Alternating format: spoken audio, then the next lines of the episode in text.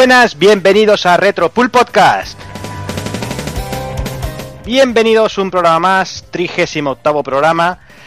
Y antes de empezar, eh, sí que antes de empezar con el cachón de las gilipolleces típicas, de, quiero que nos dejéis hacer un pequeño paréntesis. Eh, como todos sabéis, hace unos días fallecía el actual presidente de Nintendo, Satoru Iwata, a los 55 años de la enfermedad que padecía. Pero no vamos a hacer ahora mismo un recopilatorio oportunista de todo lo que dio eh, al mundo de los videojuegos, porque no, no vale la pena hacerlo ahora mismo.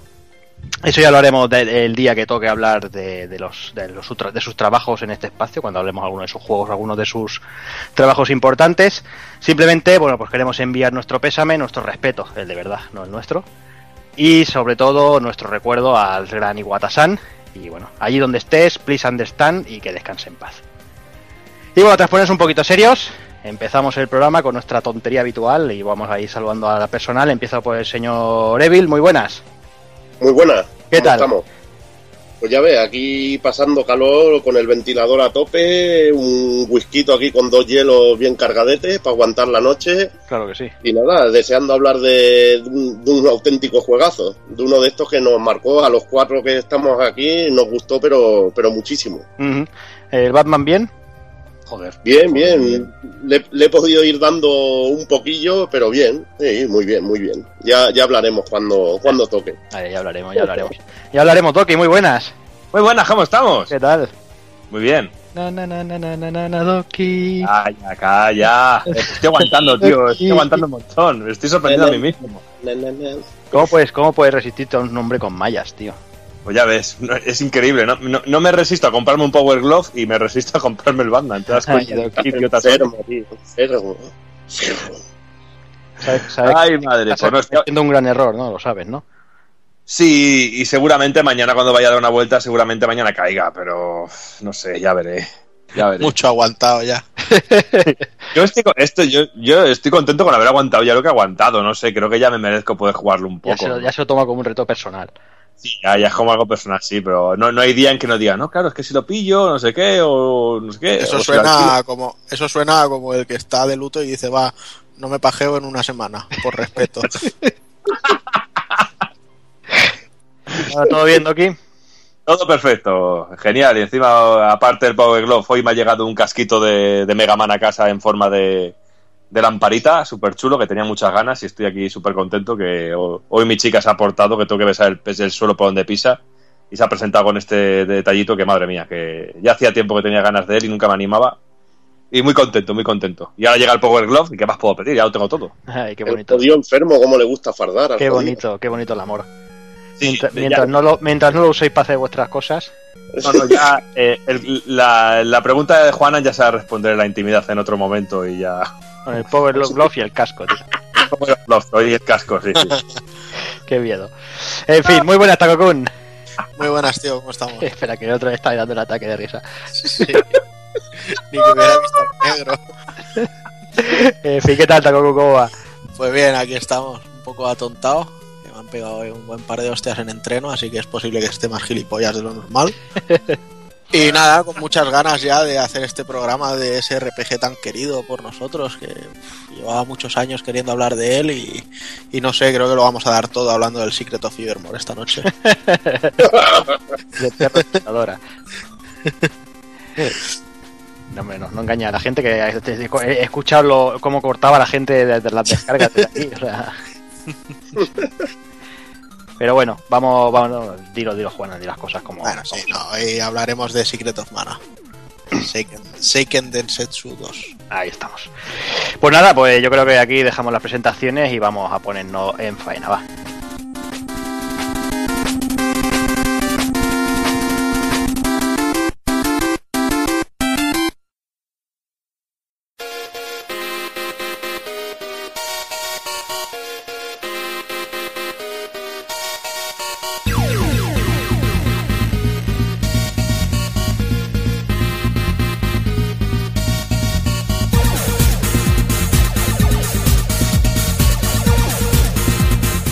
Y para el 38 programa, como nos gusta llamar a nosotros, 7 relojes, 3 nabos, comenzaremos haciendo el índico los amigos de Retromaniac, analizaremos Seiken de Tetsu 2, más conocido por nuestras tierras como Seketon Mana, y remataremos con el ending.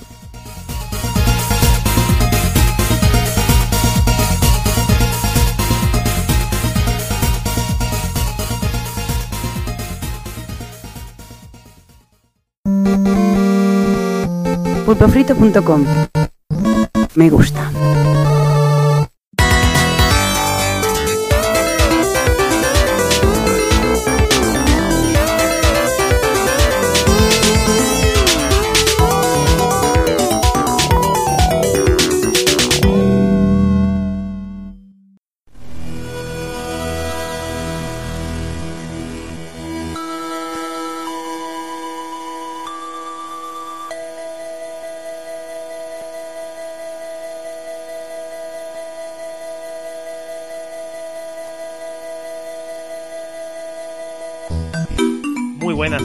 Ya estamos otro mes más por aquí con un nuevo capítulo de Haciendo el Indie y bueno, esta vez lo primero es lo primero, vamos a darle la enhorabuena a nuestro compañero y amigo Juanma que tiene algo muy importante que, celebrar en estos días, ¿verdad Juanma? Bueno, estáis hablando por fin con un nuevo maestro con plaza fija. Se acabaron ya esos larguísimos años de trabajar, estudiar y perder tiempo de estar con mi familia, que es algo que, que la, gente no lo ve, pero yo no le deseo a nadie lo que he pasado yo estos años de, de- estudio, de privarme. Vamos, el otro día puse la Wii siete meses después sin encender una sola consola y jugando lo estrictamente necesario para poder hacer este podcast. O sea que, vamos, yo, el, primer tío que apareció por la esquina me pegó una paliza que para qué no sabía ni cómo se controlaba. Parecía un niño chico cuando le daba un mando, porre- aporreándolo todo, vamos. Bueno, tú piensas que ya se ha pasado, que ahora viene lo bueno y, y a disfrutar. A disfrutar, a disfrutar. Como vamos a disfrutar de- del programa de hoy, que además también nos hemos traído a un compañero de, de Retromania, el señor Vampirro, que está por aquí. ¿Cómo estamos? Hola, muy buena. Pues nada, solo darle la enhorabuena aquí al nuevo maestro. Gracias, Pues gracias. sí.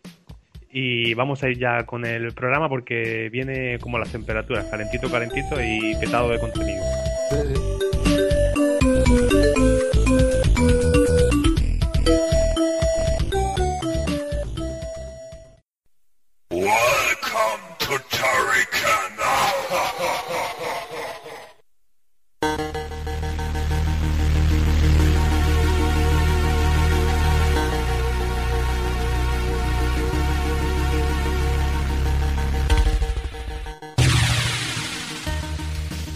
en esta ocasión, como estamos aquí con, con los calores del verano y nunca mejor dicho, con esa ola de calor que está haciendo estragos, que además dicen ya que el lunes viene la segunda, la segunda temporada, se ve que la primera ha tenido bastante audiencia. eh, hemos traído un programa bastante fresquito, bastante fresquito porque no nos gusta en estos meses seguir la tónica habitual, el típico guion. Así que hemos preparado una serie de contenidos exclusivos de los cuales el protagonista el número 10 de la revista Retromania, que está a puntito de ver la luz. Queremos a ver si en una semanita o dos podemos tener en, en el aire la, la edición digital. Y para hablar de la revista, pues vamos a empezar por la portada, que tiene un protagonista bastante, bastante especial y querido, ¿verdad? Ya tenemos la primera toma falsa. Eso luego la, la- gente no lo escucha, pero ya tenemos ahí la primera toma falsa para cachondeo con la portada. Vaya tela. En fin, bueno, la, la portada está dedicada a, a la amiga, muy muy en línea con la que con la que tuvimos del MSX, muchos personajes de la amiga y ahí en un plano muy destacado Turrican, uno de los grandísimos títulos de amiga y Flashback también ahí de fondo, vamos, en la amiga un pedazo de ordenador y el artículo que lo van a disfrutar, vamos, como loca, ¿verdad que sí, Javi? Bueno, es, es lo que se pretende. De hecho, es curioso porque yo el Turrican lo, lo pude jugar, pero no en Amiga, sino en Spectrum. Yo lo conocía de- del Spectrum.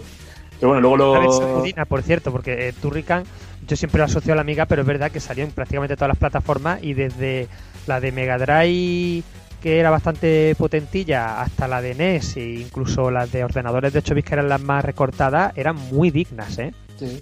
Pues yo digo, el, el, el Turrican 2 decía, yo siempre he estado leyendo y demás, y lo he visto, y cuando he jugado, pues sí que la verdad, eh, que es bastante difícil, que es casi imposible, no sé cuántos. Yo recuerdo en Spectrum pasármelo sin demasiada dificultad. O sea, los primeros niveles eran muy jodidos, pero una vez que le pillas el tranquillo, empezar a pasar niveles, niveles, niveles, ¿y dónde está la dificultad en esto? Pero eso es, eso es como todo, ¿no? Que, que yo conozco gente que se pasa el Dark Souls en plan a lo macho guacho, sin armaduras, con un cuchillo navajero de Albacete. Y me dice, pues no es para tanto. Y yo luego sudando sangre ahí, no, es que hay gente pato. Pues tú serás de esos que tienes pelo en el pecho, ¿sabes? Y ya está. Sí, no, pero que, a ver, que yo tampoco soy una máquina de los juegos, que, pero que concretamente la versión de Spectrum no me pareció especialmente difícil. Cuando la de Amiga está diciendo, guau, que es muy difícil. Bueno, pues en Spectrum desde luego no- a mí no me lo pareció. Habrá que probarlo. Bueno, tenemos muchas cositas eh, en este número 10 que, que lo tenemos ya ahí inminente, pero no inminente como la entrada o salida de la cárcel de la Pantoja, que se pegan una semana con la inminencia, sino inminente de verdad. Y bueno, mm, para empezar en Loading, pues tenemos grandes titulazos como el Super Aleste, el Super Mario World 2, en fin. Yo hice uno, ya que estoy, hice uno del Transport Tycoon, que los los eh, juegos de estrategia comercial siempre son como el patito feo, le gustan a cuatro gatos, yo soy uno de los- esos cuatro, pues digo, mira, quería destacarlo que también existe y que A tiene su mí, público. a mí me gustan, lo que pasa es que lo conozco muy poco, hay muy poca información al respecto, son estos juegos que, que no los sueles ver, ¿no? Y, y mira, que le, echarle le muchas voy a horas. echar un ojo, igual me pico. Mira, Hay una reedición hace. Bueno, no es una reedición. eh, es un proyecto que lo que hicieron fue coger el juego y con los ficheros, o sea, con el. Ay, a ver si, me, a ver si soy capaz de decirlo. Eh, código base del juego. Digamos como un motor nuevo Vale, vale, vale. del, del juego original. Entonces eh, puedes jugarlo en cualquier plataforma, no necesitas emuladores ni nada y muchas limitaciones porque a fin de cuentas este juego está pensado para un ordenador de 2, 3 megas, 4 como mucho de RAM. Este eh, permite mundos inmensos, infinidad de trenes, o sea, no tiene la limitación, creo que había 50 estaciones máximo que podías tener, este puedes tener cientos o miles. Y bueno, pues eso. Eh, lo que pasa ahí con los gráficos del, del Transport Tycoon del 94. Bueno, ¿y qué pasa con Pixel Good, Pepe? Pues nos trae Gremlins 2 y Terminator 2. Eh, bueno, la sección trata de hablar sobre adaptaciones videojueguiles de, de clásicos de- del cine, eh, que la verdad que se echan de menos, ¿no? Cuando las adaptaciones a videojuegos eran, eran buenas. Me imagino que lo Además, de además de verdad, 2, ¿eh? era un mm, tiempo en el que te gustaba la peli, te compraba el juego de Robocop de Ocean, por ejemplo, y disfrutabas como un loco en tu casa también.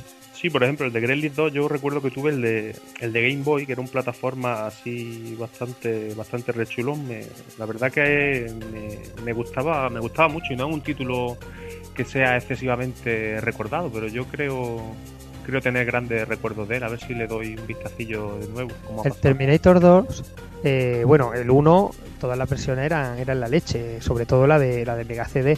Pero el Terminator 2, yo la que probé fue también la de Game Boy, que era muy distinto al resto y era, era dificililla, pero a mí me encantaba, ¿eh? Había que saber inglés porque tenías que saberte el orden de las torretas. Me acuerdo yo que llegaba al final de la primera pantalla y la cosa no se quedaba ahí el muñeco. Bueno, yo esa me la pasé por ensayo y error. Tú imagínate la de horas que eché yo, porque cuando yo era un crío no tenía ni papa de inglés, obviamente, me la pasé por ensayo y error. Yo creo que lo vi en la esa- revista. No, yo esa la que jugué fue la de, la de 8 bits, la de, de Spectrum, me refiero, la de Ocean.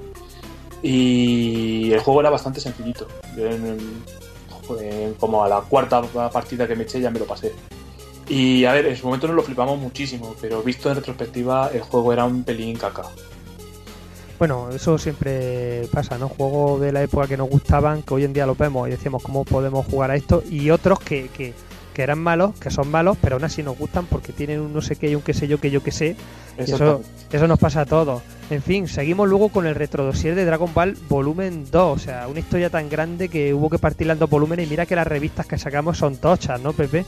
Sí, porque eran bastantes folios y una, una- como una quincena de, de títulos cada volumen, o sea que hacerlo todo junto hubieran sido como, como 30 juegos, así que decidimos hacerlo en dos números y creo que así también se, se ha disfrutado bastante más. Pues en este volumen 2 ya no están grandes títulos de Dragon Ball que sí salieron en el 1, como fueron los, la trilogía de Butoden en Super Nintendo, el de Mega Drive también pero sí tenemos cosas bastante chulas. Tenemos por un lado el fin de, de la serie en Super Famicom con los Super Gokuden, aquellos RPG que se sacó de la manga Bandai en el último momento. Tenemos también el Hyperdimension de Super NES, que creo que está considerado de lo mejorcito que ha dado la serie. Luego también tenemos la entrada en los 32 bits, que aquí ya creo que la cosa se fue un poquito más para abajo. ¿Está el de Kinect o no? No, ahí no he llegado. Ahí no he llegado. el corte lo he dejado en, en 1997 con el Final Bout de, de Play 1. El Va- va a modelo haber- este. ¿Va a haber volumen 3 entonces? Eh, habrá volumen 3, pero no creo que lo haga de momento, porque a partir de ahí lo que salieron fueron juegos de Game Boy Color, Game Boy Advance, Play 2, entonces eso como es bastante reciente, creo que es mejor dejarlo para, para dentro de unos cuantos añitos, cuando sea un poquito más, más, Más retro. Mm, Eso sí, he mencionado títulos de esa época a, a modo rápido, como el Super Dragon Ball Z de Recreativa, que creo que sí había que mencionarlos, pero bueno, nos guardamos lo gordo para dentro de un tiempo. Y luego continuamos con un especial especialísimo de, de Amiga, como hemos adelantado. Bueno, el Amiga es un ordenador retro, pero que está muy vivo. Yo mismo te- tengo uno y le pones tu lector Gotek mm, por USB, que es muy baratito, te cuesta unos 20, 30 euros. Y vamos, y tiene extensiones de memoria, tiene, vamos, una salvajada de cosas. Yo he llegado a ver a, a gente con una Amiga 1200 y, y una ampliación jugar al Quake 2. No, es que hacen brillerías con el. O sea, el Amiga 1200, una de las cosas buenas que tenía, porque cuando salió en su momento dices, a ver, no tiene lector de error, eh, memoria no anda tampoco demasiado sobrado, el procesador era un poco antiguo, pero la gente eh, a través de la tarjeta de expansión le han puesto procesadores nuevos, le han puesto eh, USBs, discos, hasta discos SSD, o sea, es curioso que un ordenador a fin de cuentas que se diseñó en el 92. es impresionante lo de las cosas que hace la gente con, con el Amiga. Pues sí, es, es curiosísimo. Y es un ordenador que cualquier amante de, de lo retro y que le guste la escena retro actual debería tener. No es muy caro conseguirlo eh, y además creo que son relativamente fáciles de conseguir porque hubo Sí. muchos, sobre todo el Amiga 500 que es, digamos, el más conocido. Sí, el 1200 es más complicado y es bastante más caro. Incluso hay gente que lo ve. Ahí he visto tiendas que los venden nuevos. No sé si los son nuevos nuevos de tiradas que no se vendieron o, o son, yo que sé, reparados, acondicionados para que ya no estén amarillos y los venden como nuevos. Pueden ser nuevos, nuevos. Siempre ya de última, en las últimas tiradas, siempre eh, sobran algunos que no se acaban de vender, que quedan en los almacenes perdidos. Yo, yo he conseguido cosas nuevas hoy en día que, que en fin, una TurboGrafx eh, con, con el amigo de, de Emere. Conseguí también una Game Boy Color que me regaló mi mujer eh, a esta altura nueva a estrenar. En fin, que, Mm. que no es tan complicado. Hay cosillas de esas, sobre todo cuando cuando hablamos que, cosas que se quedaban por ahí olvidadas ahora de repente vuelven a tener valor y hay gente rebuscando en los almacenes de medio mundo a ver qué se encuentra. Y, además tenemos dos fabricantes. Tenemos el Amiga 1200 que hizo Commodore y luego también Scom cuando compró eh, la parte de Amiga de Commodore también fabricó los suyos propios, que además tienen algunos problemillas con las disqueteras.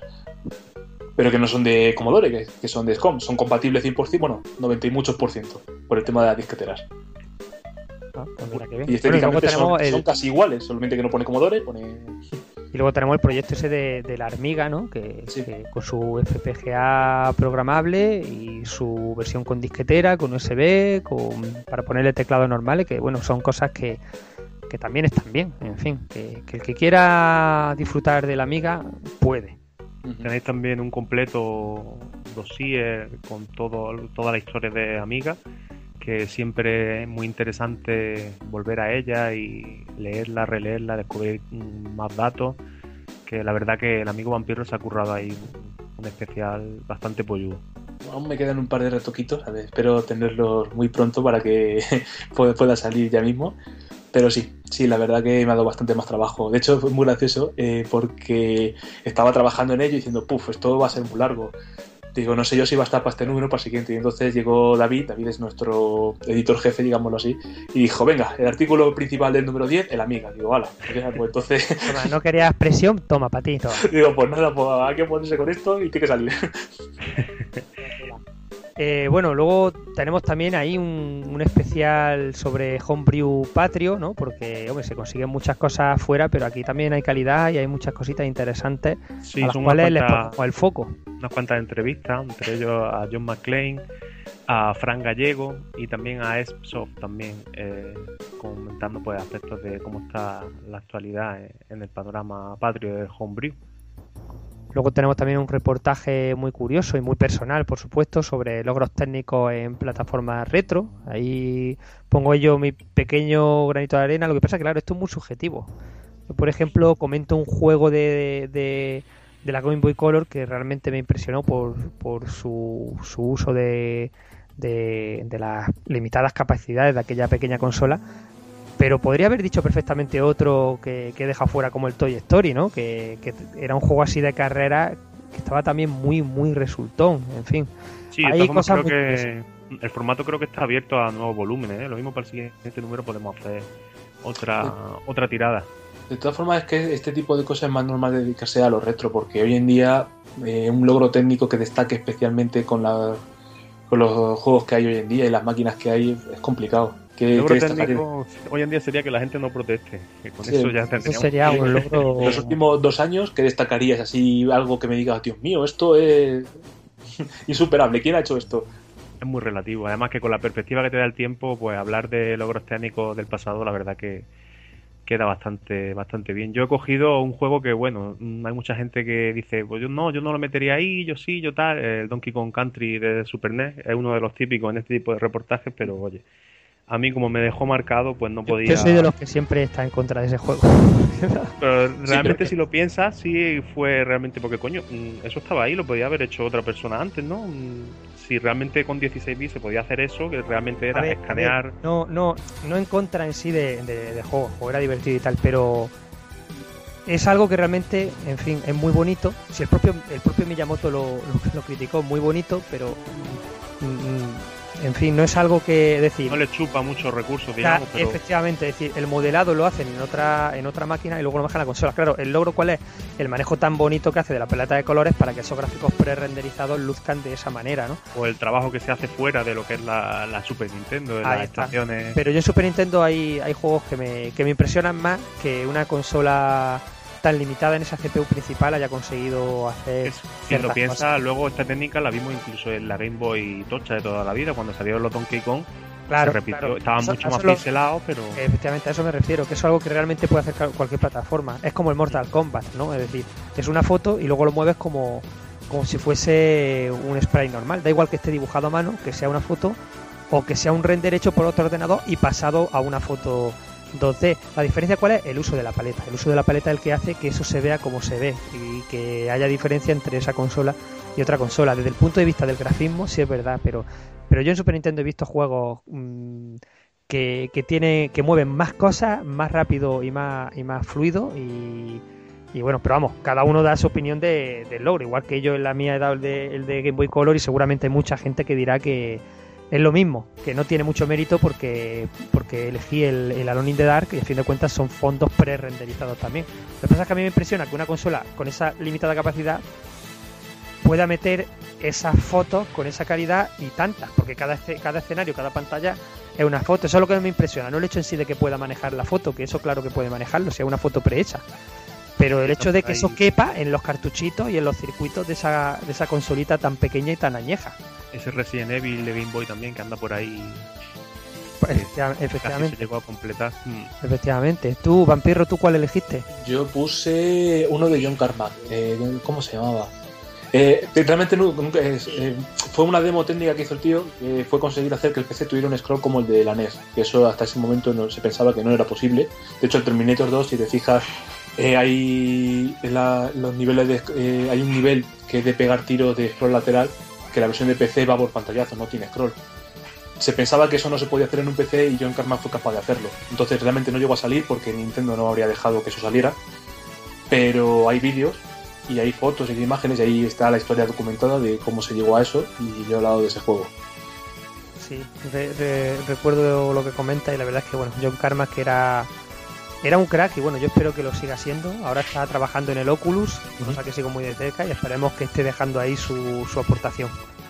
Bueno, continuamos eh, y ya prácticamente terminamos, ¿no? Bueno, eh, diciendo así por encima que se nos va la hora, que, que, bueno, tenemos la sección habituales, la zona indie, el press start, playing, el cover box y bueno, algunas sorpresillas más que no vamos a desvelar porque si no lo destripamos todo ahora Pues y vamos queda nada para leerlo.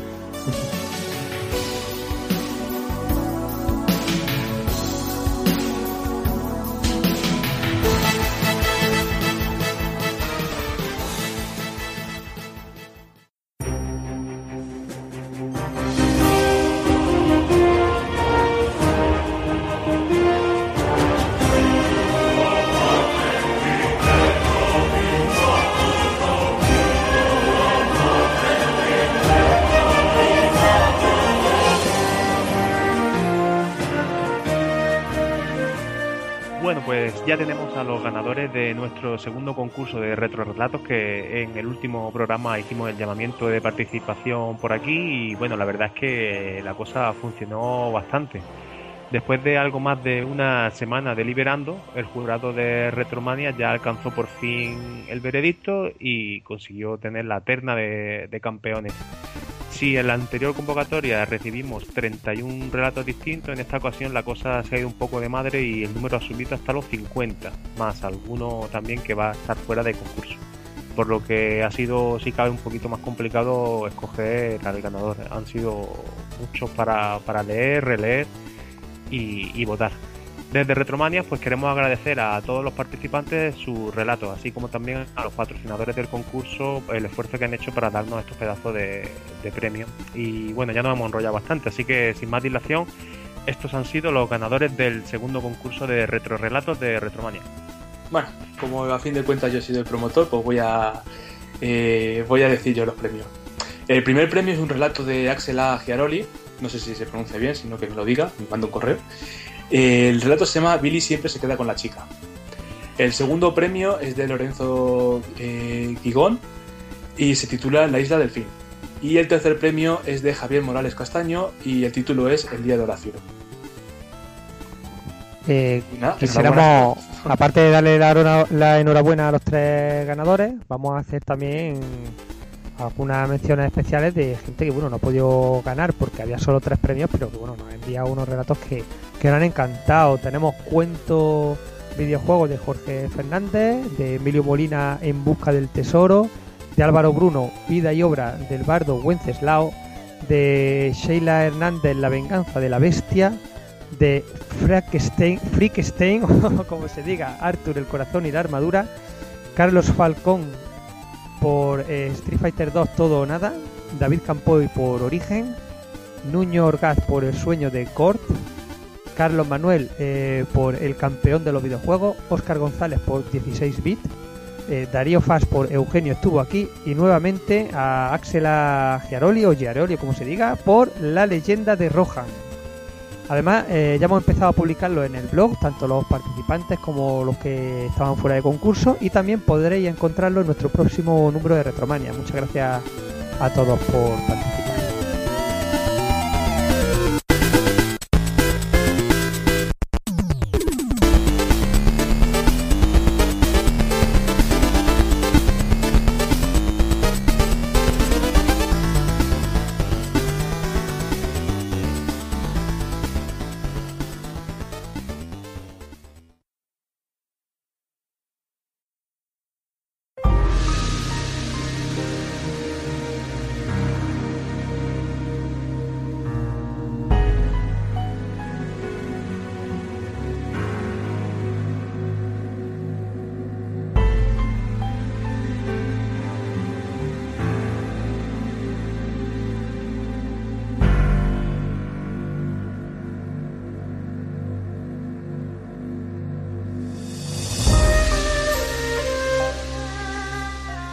Y para terminar, vamos a hablar de. Vamos a hacer un pateame, solo uno, porque es una patada bien gorda. Eh, Cuando se anunció este Kickstarter, vamos, las reacciones de la gente era para verlas por una cámara. Hubo algún periodista del sector del videojuego que, que- que- tiró el micro, los cascos, se echó al suelo y poco más y se pone a, a alabar a Yu Suzuki, ¿verdad, Pepe?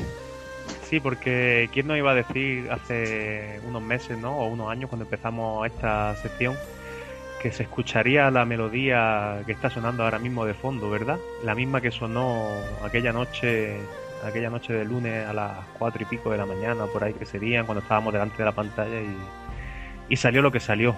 Eh, Shenmue 3 eh, se presentó en Kickstarter y bueno, mm, para no comentar lo mismo que se ha estado hablando durante este último mes, porque ha pillado justo entre los dos programas todo el Kickstarter. Vamos a hacer un poco de, de repaso a modo de final porque la campaña ha terminado esta noche. Y eso, vamos a comentar eh, cómo ha acabado la cosa y las noticias que han ido saliendo durante estas últimas semanas. Para empezar, un dato importante. Es el Kickstarter que más dinero ha recaudado hasta ahora. De Sí. Kickstarter. De- sí, de Kickstarter. videojuegos. Eh, sí, sí, es decir, vamos a ver. Eh, obviamente, si hablamos del Star Citizen, creo que comentábamos antes, eh, lleva 85 millones. Esas son cifras, vamos, de, ni de triple A, vamos, es que, es que hay triple A con, con la mitad de presupuesto que, que eso. Pero si nos ceñimos a lo que a lo que es lo normal y a lo que es Kickstarter, este es el juego que, que más ha, recaudado, más de 6 millones de dólares creo, y superando a, al Bloodstain. Que tenía el récord. Y ya se ha quedado la cosa para que venga Hideo Kojima y lo supere, es el único que puede. De todas formas, una cosa que me hace mucha gracia es que seguramente de todas las reacciones de la gente diciendo, ay Dios mío, al fin llega esto, como si fuera el, eh, eh, la nueva venida de Jesucristo y cosas así, seguramente la mayoría de los que se alegran ni siquiera han jugado a ninguno de los dos anteriores. Sí, Pero bueno. una máxima hoy en día. Pero bueno, Mira, con Shenmue pasa una cosa, y es que eh, eh, se ha convertido en una especie de leyenda. ¿Por qué? Porque era un juego bueno, yo creo que eso nadie, nadie lo, lo pone en duda o lo discute, pero es que además lo pudo jugar muy poca gente porque Sega tuvo, el, eh, mi humilde opinión, poco tino de, vale, ha salido en Dreamcast porque es tu consola, lo cual hizo que en aquella tesitura lo jugara eh, poca gente, bueno, poca gente relativamente, o sea, que tuvo más de un millón de, de ventas, ¿no? Que en aquellos tiempos, y para la consola que solo tenía 10 millones de consolas vendidas, eh, y, sin y- contar los ciervos, ¿eh? Sin contar las unidades sin contar, bueno, eso es ya otro tema.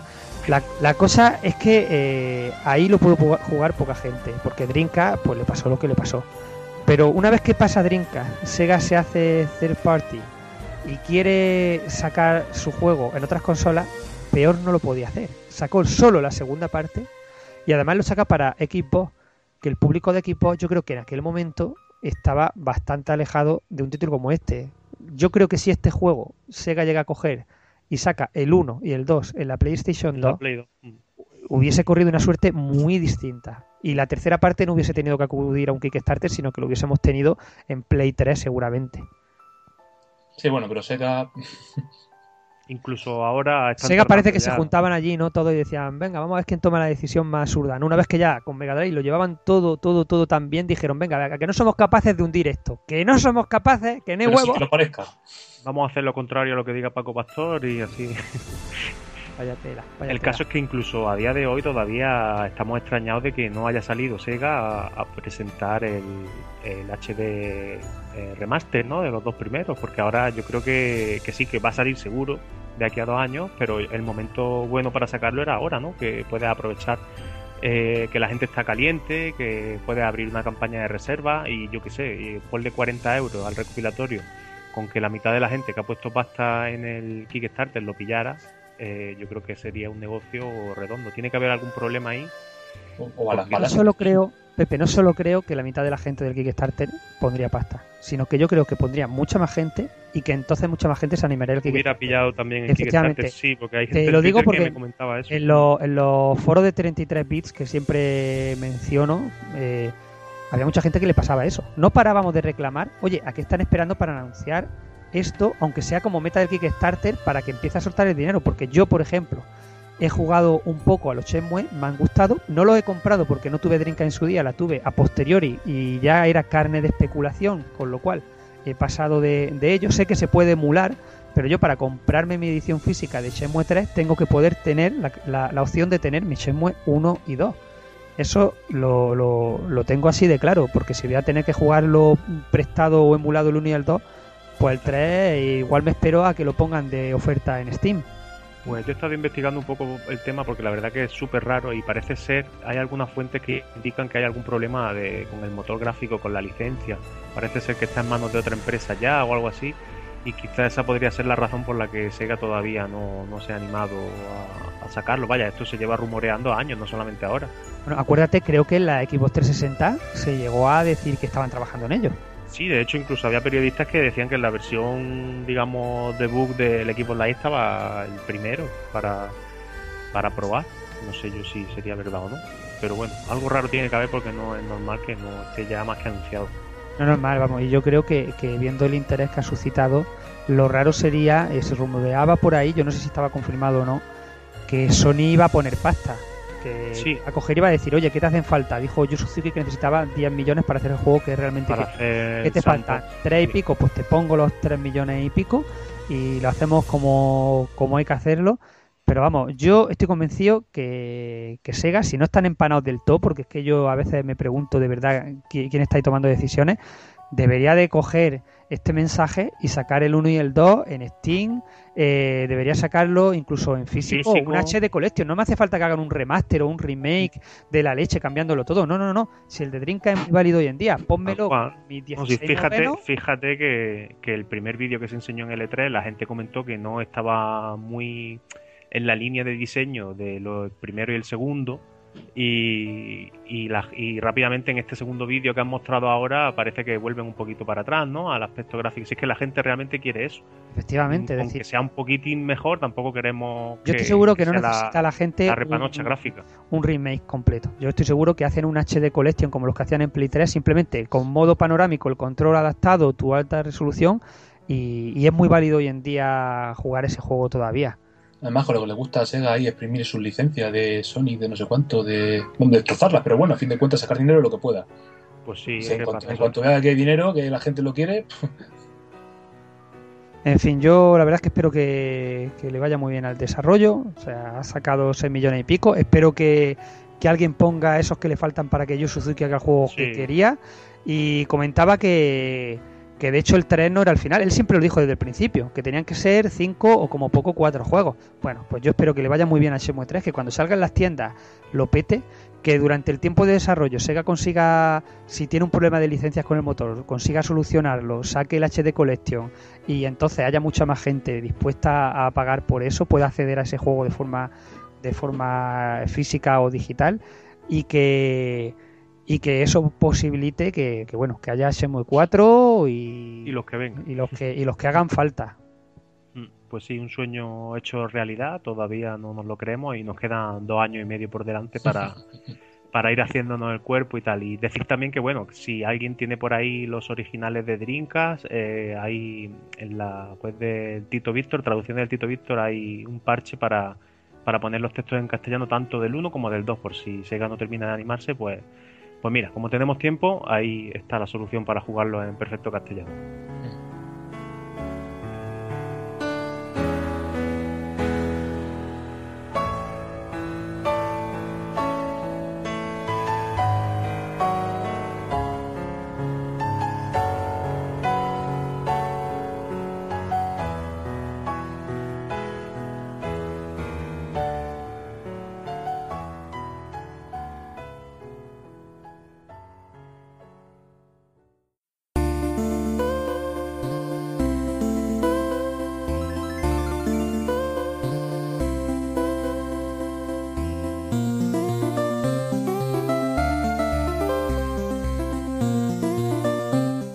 Y hasta aquí el programa fresquito del verano. Espero que lo hayáis disfrutado. Ha sido una cosa original. Y bueno, antes de despedirnos del todo, recordar que la próxima semana, el fin de semana que viene, el último de julio, vamos a estar en Gamépolis. Retromania va a tener un stand y allí nos encontraréis al compañero Sergio, a Juanma y a mí. Allí estaremos por si cualquiera quiere pasarse a saludar, a charlar, lo que sea. Nos vamos a llevar una maquinita. a traernos una un, un, helado caracaló o lo que sea lo que sea. jamón también se puede. hombre tú, haz- a ver si tú puedes pedir que no nos van a traer nada pedir es gratis Así que nada, daba ideas, sugerencias. Si queréis, no tenéis ningún problema. pues nosotros encantados. Nos desplazamos allí. eh, nos despedimos de nuestro compañero Javi Vampirro. Muchas gracias por estar aquí. Ah, gracias a vosotros por invitarme. Y Juanma, nos vemos allí entonces en Gamépolis. nos vemos allí hombre nos veremos nos vamos a ver tú y yo antes no Sí, un poquito tenemos, que, antes tenemos que celebrar cosas. hay que celebrar y- cositas así Al resto de los oyentes, pues nada, eh, nos vemos en Gamépolis, no nos veamos, nos escuchamos el mes que viene. Un abrazo y adiós. hasta el mes que viene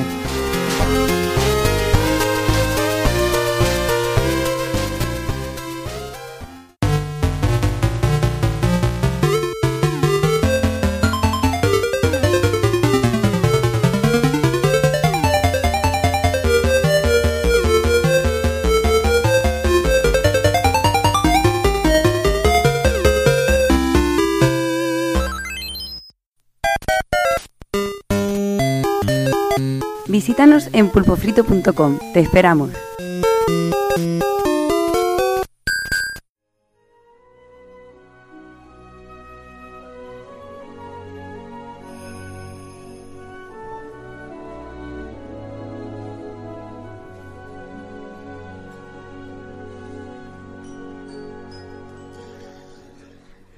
Usando el poder del maná, una civil tiempo el maná se utilizó para crear el arma definitiva. Esto enfureció a los dioses, que enviaron a sus bestias sagradas. La guerra agitó al mundo y al poder del maná antes de que todo estuviera perdido.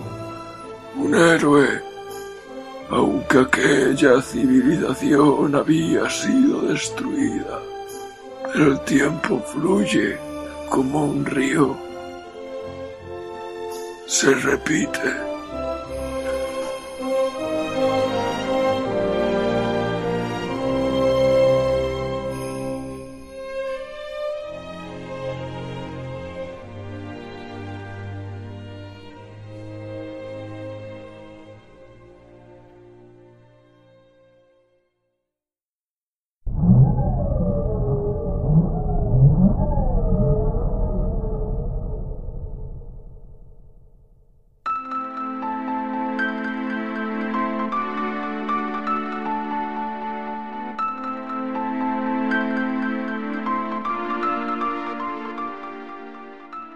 Pues venga, empezamos. Eh, como comentaba Takokun al principio, eh, Secret of Mana, o más conocido en Japón como Seiken Densetsu 2. Y como estaba diciendo, si es el 2, es que una primera entrega. Y dicha entrega aparecía para Game Boy bajo el nombre de Seiken Densetsu Final Fantasy Gaiden, más conocido más tarde en Estados Unidos como Final Fantasy Adventure o el famoso Mystic Quest en Europa. En un principio la saga se planteó como una historia totalmente paralela a Final Fantasy y por tanto tiene muchísimos rasgos similares a, a esta saga, llegando incluso a aparecer personajes como los Chocobos o los Mogel. Esa entrega, pues además de tener la versión que ya hemos comentado de, de Game Boy, apareció un remake para Game Boy Advance eh, de nombre Sword of Mana. Maravilloso, maravilloso, señor. Uh -huh. La verdad es que Mystic Quest eh, tiene, tiene mucha fama. Uh, supongo que de los, de los pocos RPGs que aparecieron en Game Boy. Yo recuerdo el puto puzzle del infinito, Mm. que me quedé ahí clavado. Pero claro, en aquella época no había internet ni hostias, Sí, no, claro. y ahí me quedé. Mm. Está claro. Eso eso pasaba. En aquella época había muchas muchas de eso. Con Neville hemos comentado mil veces la, la, la bomba de Polisnauts, por ejemplo. Sí. O por Y el- ejemplo. Y el código del Goemon 3. Eso te iba a decir, o el, o el Goemon 3 que también te quedabas ahí con el culo roto ahí. Mira que no llegaban a pasar juegos en japonés sin tener ni puta idea, pero esos esos se hicieron imposible. Como otros tantos que ya ni siquiera nos, nos arriesgamos ni siquiera a empezar, pero bueno. Era, eran otros tiempos. Pero bueno, si hablamos de Secret of Mana, hay que hablar de- del género, ¿no? De Action RPG, ¿no? Eh, podríamos decir que, que un Action RPG es un juego de rol al que se le ha metido mucha acción, más de lo normal, o un juego de acción al que se le han añadido elementos de- del RPG clásico. Dentro del género, pues básicamente podemos encontrarnos con juegos que equilibran ambas partes, juegos con- que están más destinados a la acción. RPG, más o menos, por la manera en que. Sí, por el sistema de combate. Pero bueno, más RPG que acción en este caso. Pero sí, pero, yo- por ejemplo, Pero Sí. sí. por ejemplo, es, yo sí que lo veo, por ejemplo, Terranigma en este sentido, por ejemplo, sí es mucho más acción que RPG. Tiene más elementos de RPG Secret of Mana que, por ejemplo, Terranigma, porque es más. En Terranigma date cuenta que incluso los movimientos que tienes para hacer son muy limitados y las armas que tienes son siempre la misma arma. Hay mucha más limitación en este tipo de, de sentido que en, que en cualquier otro RPG. Yo uno de los últimos que recuerdo haber jugado, y además es de estos de más RPG que action, es el, el Final Fantasy XIII, el Lightning Returns, Mm, que aunque los combates sean en un escenario aparte, eh, la verdad es que como juego rollo action RPG cumple muchísimo. Y además muchas configuraciones, mucho muy tener que estar pendiente del mando. Quizá para mí la mayor diferencia entre un RPG y, y un action RPG es eso, la, lo, lo pendiente que tienes que estar del mando y, lo y la rapidez que tienes que tener de, de tocar comandos. Y luego hay algunos, hay algunos casos como el reciente que, que analizamos, bueno, hicimos el, recuer- el recordatorio del Story of Thor, que ese sí que es acción puramente, porque prácticamente es un beaten up en sí, desde arriba. Por toda la variedad que tiene movimientos, que tienes patadas, que tienes saltos y cositas Sí. de esas. Es muy, Sí, muy, muy acción y, y poquito. Pero yo, por ejemplo, no- nunca, nunca sabría decidirme o elegir entre qué me gusta más, una acción RPG o un RPG puro y duro. Porque realmente, para ciertos momentos me gusta más una cosa, me gusta la otra. Disfruto mucho de los combates por turnos porque dan ese momento de pausa de tener que incluso poder calcular o, o la, o la estrategia, pero luego también disfruto mucho subiendo de nivel con los acciones RPG. Me encanta lo de ir farmeando, ir eh, matando bichitos pequeños, ir subiendo de nivel poco a poco, poco a poco. No sé, me Para mí, mucho. quizá, para mí quizás, no sé si Taco Kun coincidirá conmigo, el Star Ocean 4 tiene una mezcla de combate, de acción y RPG que es muy potente. Igual que Grandia 2 en su o momento. sea, yo, yo te diría que perfecta. Perfecta, incluso- el Grandia 2. Incluso tengo que decirte, bueno, Grandia 2 también el sistema de combate es impresionante. Aunque personalmente por eh, la afinidad quizá a los juegos de lucha siempre me ha tirado más el, el estilo del Star Ocean o de los Tales of. Pero incluso bueno, ahora han dicho que el Star Ocean 5 el estilo será más parecido al Infinitum Discovery. Será una mezcla entre Star Ocean 4 y Infinitum Discovery, entonces habrá que ver qué les sale, pero pinta bien. Yo me imagino que será el mismo planteamiento que en Star Ocean, pero eh, eh, con el rollo de ir encontrándote a los enemigos directamente en el mapa, sin cambio de escenario, etcétera, etcétera. Mira, en ese sentido, enlazando un poquito con lo que has dicho ahora mismo que has nombrado Tales, por ejemplo, la saga de Tales tampoco es una saga que a nivel estético y a nivel de historias me atraiga mucho, tampoco me atrae muchísimo, pero por ejemplo lo que me engancha es mucho sistema de combate.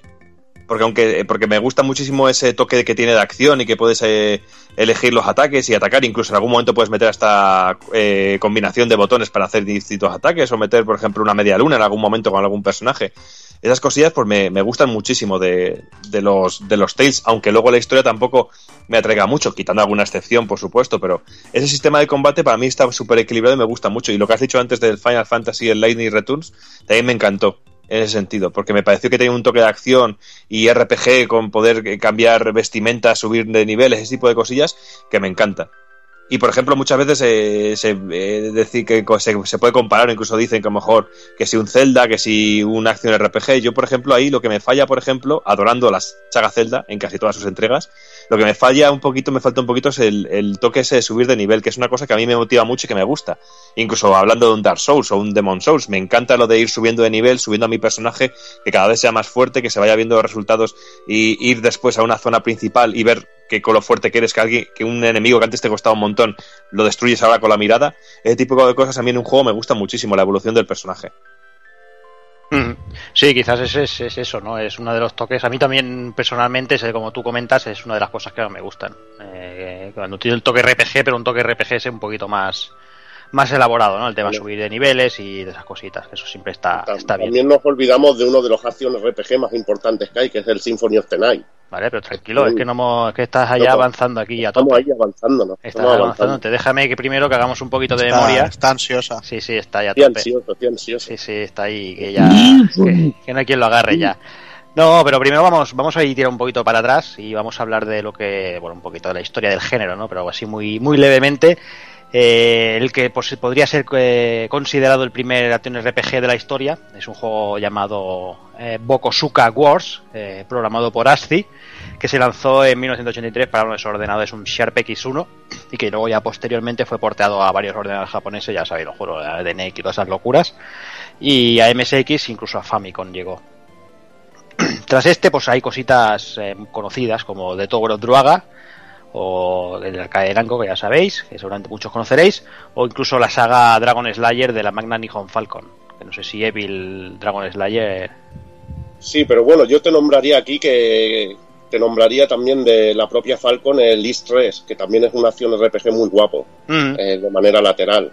Y es bastante más conocido y lo tuvimos en Mega Drive, en Super y en cantidad de ordenadores. Y es también uno de estos acciones RPG muy chulos. Y de ese estilo habían un montón, montón Sí. de juegos. Sí, sí, es como siempre, ¿no? Un, un género que se pone un poquito de moda, pues todo, todo el mundo intenta intenta pues eso, aportar su, su granito de arena.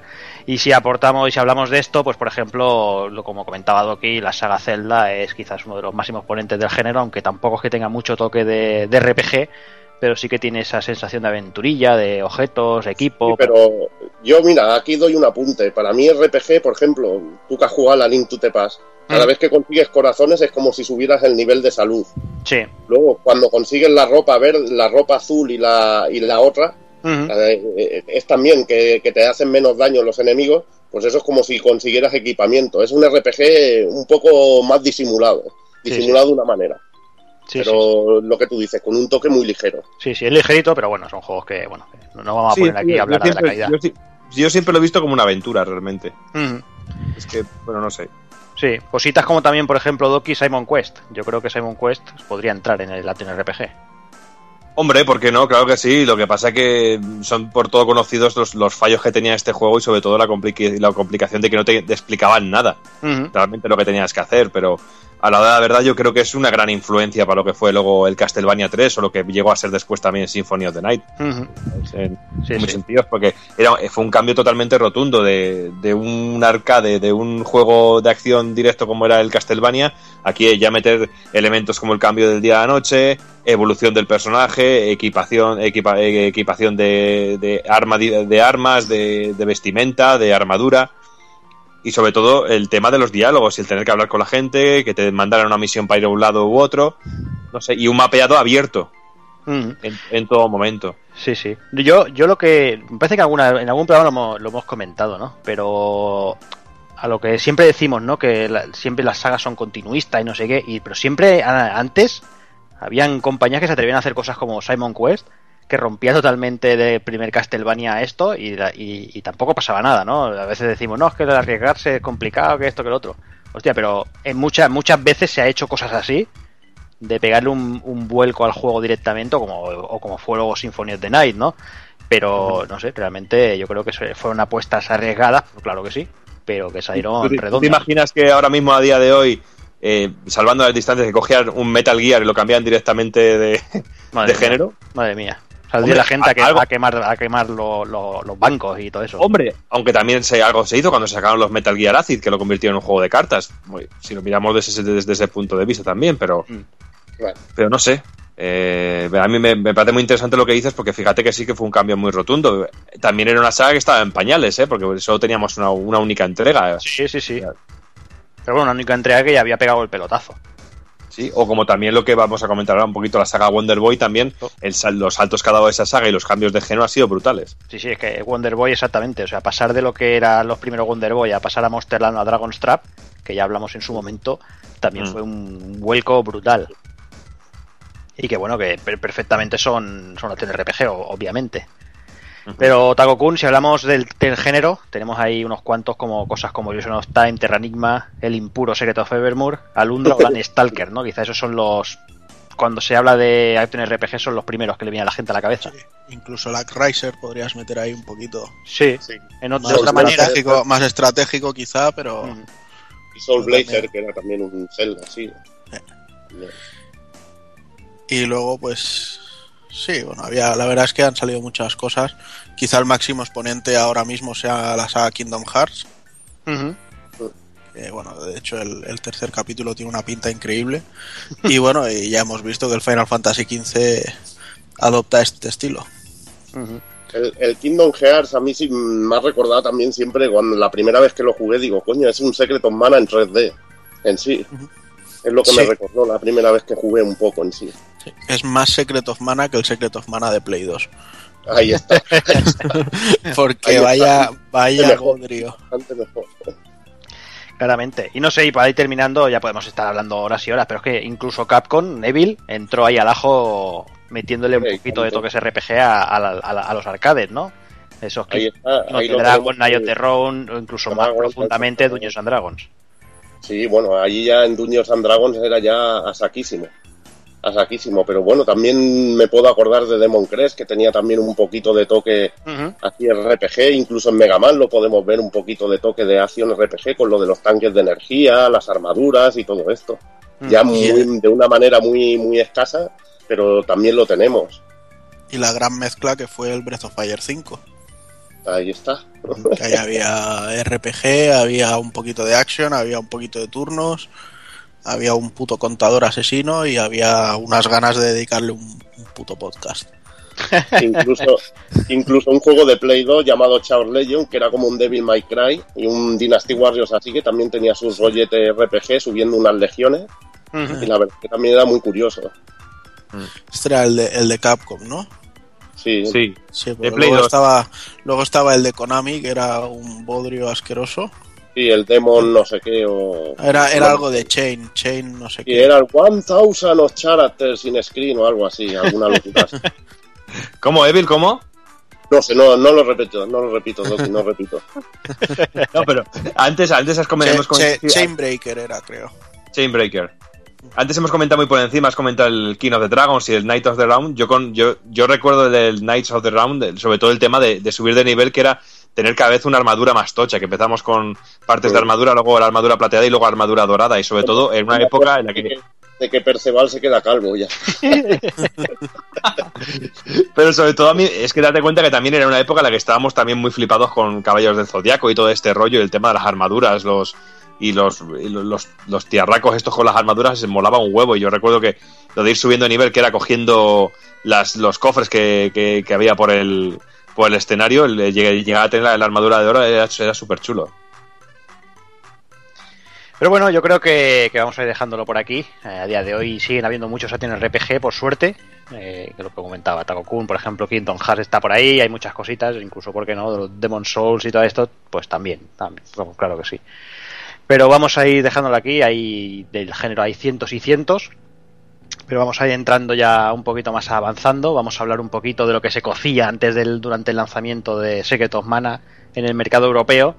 Que como todo, bueno, os comentamos que el, juego apareció aquí en noviembre del 94. ¿Y qué, qué pasaba ese, ese día? Creo que era el 24 de noviembre, si no recuerdo mal. Eh, pues en la prensa se veían cositas como, por ejemplo, que las autonomías no, no pueden seguir poniendo pegas al almacén radioactivo. Estaba por ahí, seguramente habrá gente que se acuerde. Que la infanta Elena se iba a casar con Jaime Marichalar, Con dos cojones. con dos huevos. Que Berlusconi ponía a la venta a sus empresas ante el acoso de los jueces. O sea, estamos hablando hace 20 años. Y el hijo Sí. puta este ya estaba imputado por todos lados, el desgraciado, y ahí sigue todavía el cabrón. Tenemos ahí una, una gran noticia que decía que una asistenta oculta 41 kilos de heroína en el trasero. O sea, alucinante cómo tenía que ser ese trasero. El trastero, trastero. ya lo sé, ya.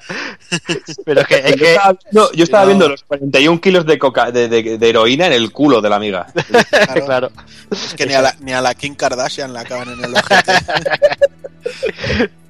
Y bueno, y hablábamos también, también se hablaba en los periódicos que la crisis económica amenazaba el pluralismo según los editores europeos de prensa. O sea, crisis económica en 1994, señores. Si nos íbamos a la cartelera, ese, ese mismo viernes se estrenaban pelis como La Máscara o Stargate Doki. Buah, la máscara brutal, sobre todo el, tema de los efectos especiales, que fue cuando se empezaron a meter ya efectos digitalizados. O sea, fue a partir de Terminator 2 cuando la cosa empezó a dar un, un cambio brutal y que se empezó a utilizar. Bueno, yo siempre he dicho que en, el- en el- la historia del cine hay películas que han marcado antes y después. Una fue Terminator 2 y otra fue Matrix. Y durante generaciones y durante años se ha ido copiando y sacando partido a todo eso. Porque anda que con Matrix no estamos hartos de ver tiempos balas hasta películas de día de hoy Sí, y los mismos planos, al igual que con El Señor de los Anillos. Estoy de ver planos aéreos, de gente andando por un prado verde o una montaña hasta las pelotas. Pero el tema de la máscara, todos los efectos visuales de que era casi como ver dibujos animados de la Warner eh, en la cara de Jim Carrey, que si ya la cara de Jim Carrey es un poema de por sí, ya verlos encima digitalizados y de esta manera me parecía brutal. Luego la peli tuvo una segunda parte que fue desastrosa y una tercera alemana que es que si queréis pasar un buen rato de risas, echarle un ojo para verla un poco por encima, porque madre mía, vaya espectáculo. Pero no, la película fue brutal y aparte de que Jim Carrey es de, de mis actores cómicos favoritos, yo siempre digo que pocas escenas más sublimes que la escena de yo, yo mismo e Irene dándose de hostias él mismo en una fuente, pocas, pocas hay como esa, como esa escena. Y no, Pero la podemos, máscara y no podemos olvidarnos del descubrimiento de Cameron Díaz de la máscara, ¿eh? Por supuesto, fíjate, ¿eh? Y Eh. que se la- t- tampoco ha cambiado tanto, ¿eh? Que la ves a Cameron Díaz a día de hoy y tampoco y te la la cosa... pinchabas igual. Me lajo. ¿Cuál? ¿Cuál dice? la, la Doki, como si no lo hubiera escuchado. Mejor, mejor. Y bueno, pasamos, pasamos a los deportes. Eh, durante esa semana hubo el abandono de, de Sainz que coronaba a Didier Uriol con Toyota, eh, que bueno, se proclamaba en la salida de pista la última etapa, en la ulti- casi la última curva, como hay que dice, en el rally, en el rally de Inglaterra, que todos os acordaréis porque es el- el- la, la famosa frase de Carlos Sainz de la cagamos, Luis. Trata de arrancar. No, esa no fue, esa fue otra. Ah, Esa fue otra, otra. Esa fue otra. Esta aquí, aquí no rompieron el coche, pero se salieron en nada, quedaban pocos metros, se salieron una Esta era curva. la que se rompe el cristal y dice la cagamos Luis. Exacto, la cagamos Luis y otro dice, no, no la cagamos, porque iban súper apretados de tiempo y, y se salió sin, sin romper el coche, no, el coche estaba bien, pero ya él solo con ese tiempo que, que perdieron ahí se mandó el mundial a tomar por culo. Eso, la, la culpa la tuvo Nintendo por poner su careto en, la- en los packs de la consola con el de Stand Race FX. Está claro, que esto un Race FX no podía traer nada bueno, tío. Sí. En fin, vamos Taco Kun con la música, va.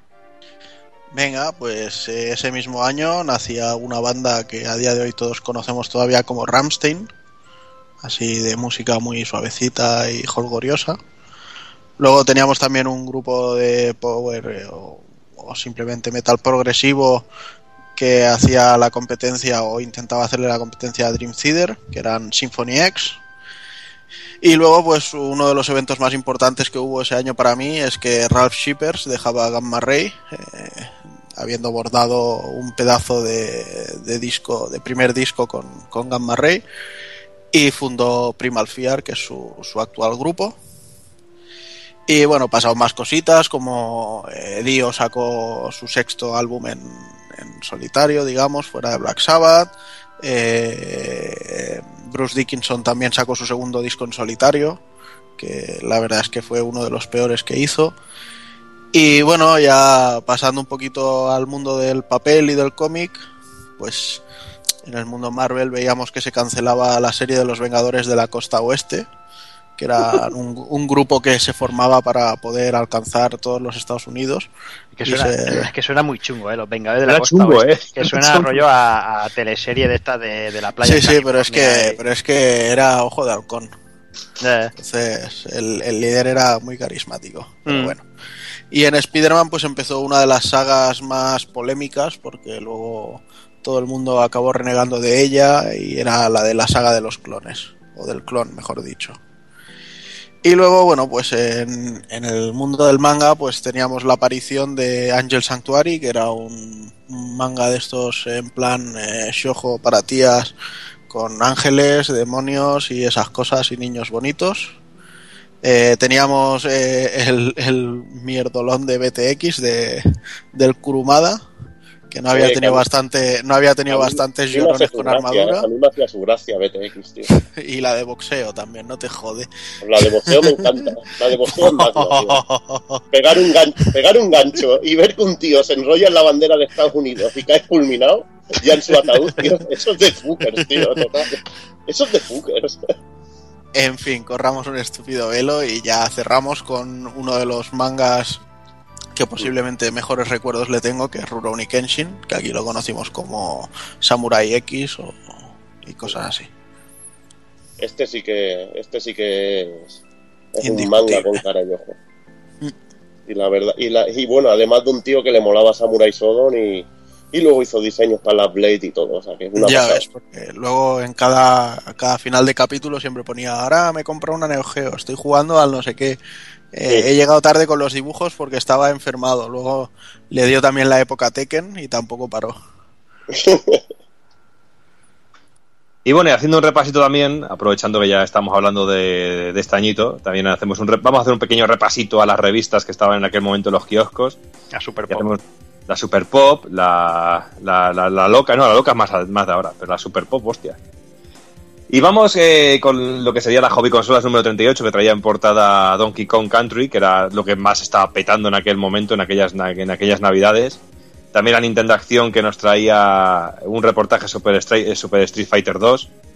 Y luego la Superjuegos, que nos traía una, una portada con Darth Vader, sobre todo para hacer un poquito de fuerza e hincapié en el lanzamiento del 32X aquella, aquel, aquel addon maravilloso de Sega, que tantas alegrías nos dio. Y bueno, como os he dicho hace un momentito, pues Donkey Kong Country es lo que estaba pegando más fuerte y no dejaban de aparecer eh, cintas hablando de cómo se hizo el juego, que si era la polla, que si Silicon Graphics, que si no sé qué, que si no sé cuál. Y sobre todo aquí hacía mucha gracia, era muy gracioso todo el tema de la publicidad en la cual eh, en esa guerra que tenía tanto Sega como Nintendo los unos con los otros que no se dejaban de tirar pullas y teníamos publicidad como la de los dos monetes que salían con, el, con las letras de mientras unos se ganan la vida haciendo el fistro, adivina qué gorila llega a ser ministro. Ya sabes, el humor de la época. Hombre, visionario total, ¿eh? Es Porque que esto de que era- llega a ser ministro mono, vamos, lo veo, ¿eh? Sí, Esto pero- era de, de héroes creativos, ¿eh? O sea, No, no, pero es a, que lo mejor a día de, a día de hoy yo, yo le daría una medalla a quien hizo este cómic. Pero quédate, quédate con el detalle de los monos azules como el color de Sega, era brutal, ¿eh? los monos azules como el Sí, color de Sega y es que pone mientras unos se Sega. Nan, la vida haciendo el fistro, ¿sabes? Todas las letras en blanquito y el Sega en, en amarillo. Sí, así muy sutil todo. Muy sutil, sí, sí. Muy sin querer. Muy- uy, se nos ha escapado. Maldito. Y bueno, luego también este año pues teníamos que ya la nueva generación ya da mucha guerra y como es más que evidente, unas tuvieron más suerte que otras. Se nos dejan ver las primeras imágenes de lo que sería la Neo Geo CD, con un, un encabezamiento que nos pone Neo Geo CD, así es su aspecto definitivo. Y bueno, y también nos tenemos había una sección en una de las revistas en Hobby Consolas, creo que sí, es en Hobby Consolas, que se llamaba Podría repetir y nos dice, por ejemplo, nuestro, eh, hablando de la 3DO, dice, nuestro nuevo 3DO será cinco veces más poderoso que el PlayStation. Ahí queda eso. Este era un visionario, ¿eh? Sí. Esto es el señor eh, John Elderson, el director de ventas de 3DO en Europa. Pero bueno, oye, lo tendría que vender de alguna manera. Será el director de las tres ventas que tuvo la 3DO. Y bueno, luego también, pues para que veáis que como siempre los videojuegos y la, y la violencia, los asesinatos nunca van separados, sobre todo para la prensa, también nos ponen aquí eh, Roger Spottingwood, no sé cómo es, no sé cómo se llamará, director de la película En el filo de la duda, pues hace unas declaraciones que, en un titular lo dice así, la familia- familiarización con el asesinato a través de los videojuegos deshumaniza a la gente. Pues sí, como ya veis, como no, no cambian las cosas. Y luego también, pues la nueva generación estaban llegando a nuestras casitas y también, pues llegaba la revolución al mundo de los arcades y a los salones recreativos. Y aquí, sobre todo, nos marcan cómo Sega y Namco se adelantan al futuro. Y aquí nos pone un pequeño te- textito que nos dice: Todo el mundo está pendiente de la llegada de los nuevos sistemas domésticos. Sin embargo, algunas compañías siguen en busca de la perfección tecnológica del entretenimiento a través de los juegos que más tarde presentarán los salones recreativos. En caso de Sega y Namco, que están a punto de finalizar sus trabajos para el 95. Sega con Virtual Fighter 2 y Namco con Ace Driver. Y ahí lo dejan un poquito. Y como no podía ser de otra manera. Aquí ¿Cuál, no hay Evil? color, aquí, aquí ganaba Sega, aquí no hay color, no hay color. El- luego, el luego se el tomó virutas. Namco en la Play, pero en arcade no había color. Mm. Y luego también, pues, eh, otro de los, de los, de los arcades o el que, que iba la, que nos ponía los dientes más largos o que iba a ser la polla y que luego se quedó un poquito a medio pelo, es toda la paliza que nos dieron con el tema del Chris Inusa. También, para que iba a ser la Ultra más Ultra 64, que iba a ser. Eh, aquí lo ponen como ya está aquí, la primera delicia técnica de Ultra 64 que nos saboreará en nuestros sentidos. Es para nosotros un auténtico placer presentaros Chris Inusa y de paso daros la bienvenida al nuevo mundo de la alta definición. Ahí qué, qué pata en la boca que les daba, ¿eh? Así, haciendo un Y retrospectiva. así te la vendieron, ¿eh, Juan? El, el arcade era muchísimo mejor que la versión de 64, pero muchísimo, años luz mejor, pero también... nah. Aunque debo, de- aunque debo decir que con el Cruising the Wall me lo pasé bien, ¿eh? Mm. Y bueno, luego también, pues eh, seguimos con el futuro porque el tema de que el tema del salto generacional en aquel momento lo bebíamos de una manera completamente diferente al de ahora. Y por ejemplo aquí también Atari nos pone un titular que dice Atari quiere revolucionar el mercado doméstico, realidad virtual en tu casa. Oculus Rift, tío. Un Oculus Rift de la época, del año 94, más o menos es esto. Virtual Y bueno, y como de eso, y como no solo de videojuegos vive el hombre, pues también en- durante esta época, hay un, quizá unos añitos antes o un poquito antes, llegó el- la que ha ganado con el tiempo, para mi gusto, Street Fighter. Y sobre todo este año llegarían películas como Mortal Kombat y su película con el mítico grito de Mortal Kombat, que a mí me gustó mucho, me lo pasé como un enano viendo en el cine. Y sobre todo una película que sé que le encanta al amigo Evil, que es Double Dragon, la película. Me encanta, me Maravilla. encanta. ¿De. Street Fighter hablamos de la imagen real o de la de anime? A mí, la imagen real, la imagen real. Uf. A mí a día de hoy me hace mucha gracia, me, lo- me, me río mucho con ella. Me hace. Sí, a ti Sí, lo que pasa es que te enseñaron en Tailandia, claro. Exacto. Sí, la película donde le enseñó Jean-Claude Van Damme a, la otra Tailandia. Y bueno, y luego, eh, una de las secciones que más me gustaban de la revista, que me ponían los dientes súper largos, era la sección esta de Beijing Japan. eh, y teníamos, nos traían juegos como Mega Man de Willy Wars, aquel juego de Mega Man de Rockman para la Mega Drive que traía el, Mega, el Rockman 1, el 2 y el 3. Muy guapo, muy guapo. Y sobre todo Final Fantasy VI, bueno, que aquí lo llaman Final Fantasy 3, por los problemas que ya hemos comentado unas cuantas veces, sobre todo en el programa que le dedicamos a Final Fantasy VI. Cojonudo O sea, es, el, es el título que le ponen, ¿eh? La fantasía es inagotable. Y solo íbamos por el 6, ¿eh? Sí. Lo que a mí me, me parece muy raro eso, porque Te ponen Big in Japan, te ponen imágenes en Japo, pero te lo ponen como Final Fantasy 3 Con el directamente. título americano. Eh, por eso, o sea, o, o hablas del americano o hablas del Japo, pero hacer una mezcla así.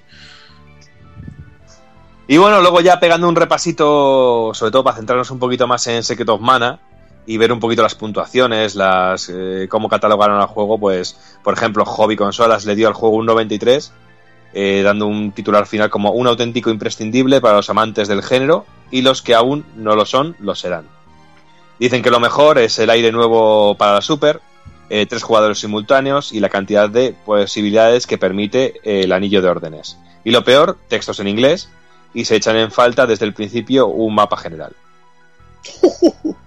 Ahí. Luego por, ej- luego, por ejemplo, el Club Nintendo, no, Club Nintendo no, la Nintendo Acción, en, tenían, aparte del análisis, tenían una- un apartado en mitad análisis que, que decían que no está en acción y está en acción, y en no está en acción nos dice que no está en castellano, y eh, la otra cosa mala que le ponen que quizás resulte difícil hacerse con los controles. No sé por qué, porque me ha parecido es súper sencillo de llevar, de controlar, pero bueno, Ya, si esta gente hiciera análisis ahora, si no estuviera pudriéndose con los gusanitos y hicier- y hicieran análisis ahora, joder, para el tío. No, pero a mí me hace gracia esto y lo de antes, lo de se echan falta desde el principio un mapa general. Pero si es hasta que no llegas a cierta parte, no sé, no, no tienes pérdida ninguna, más o menos memorizar por dónde vas. No sé. Claro. Me Y parece el juego y es súper es súper sencillo de seguir, es casi imposible perderse por el juego, pero, pero bueno.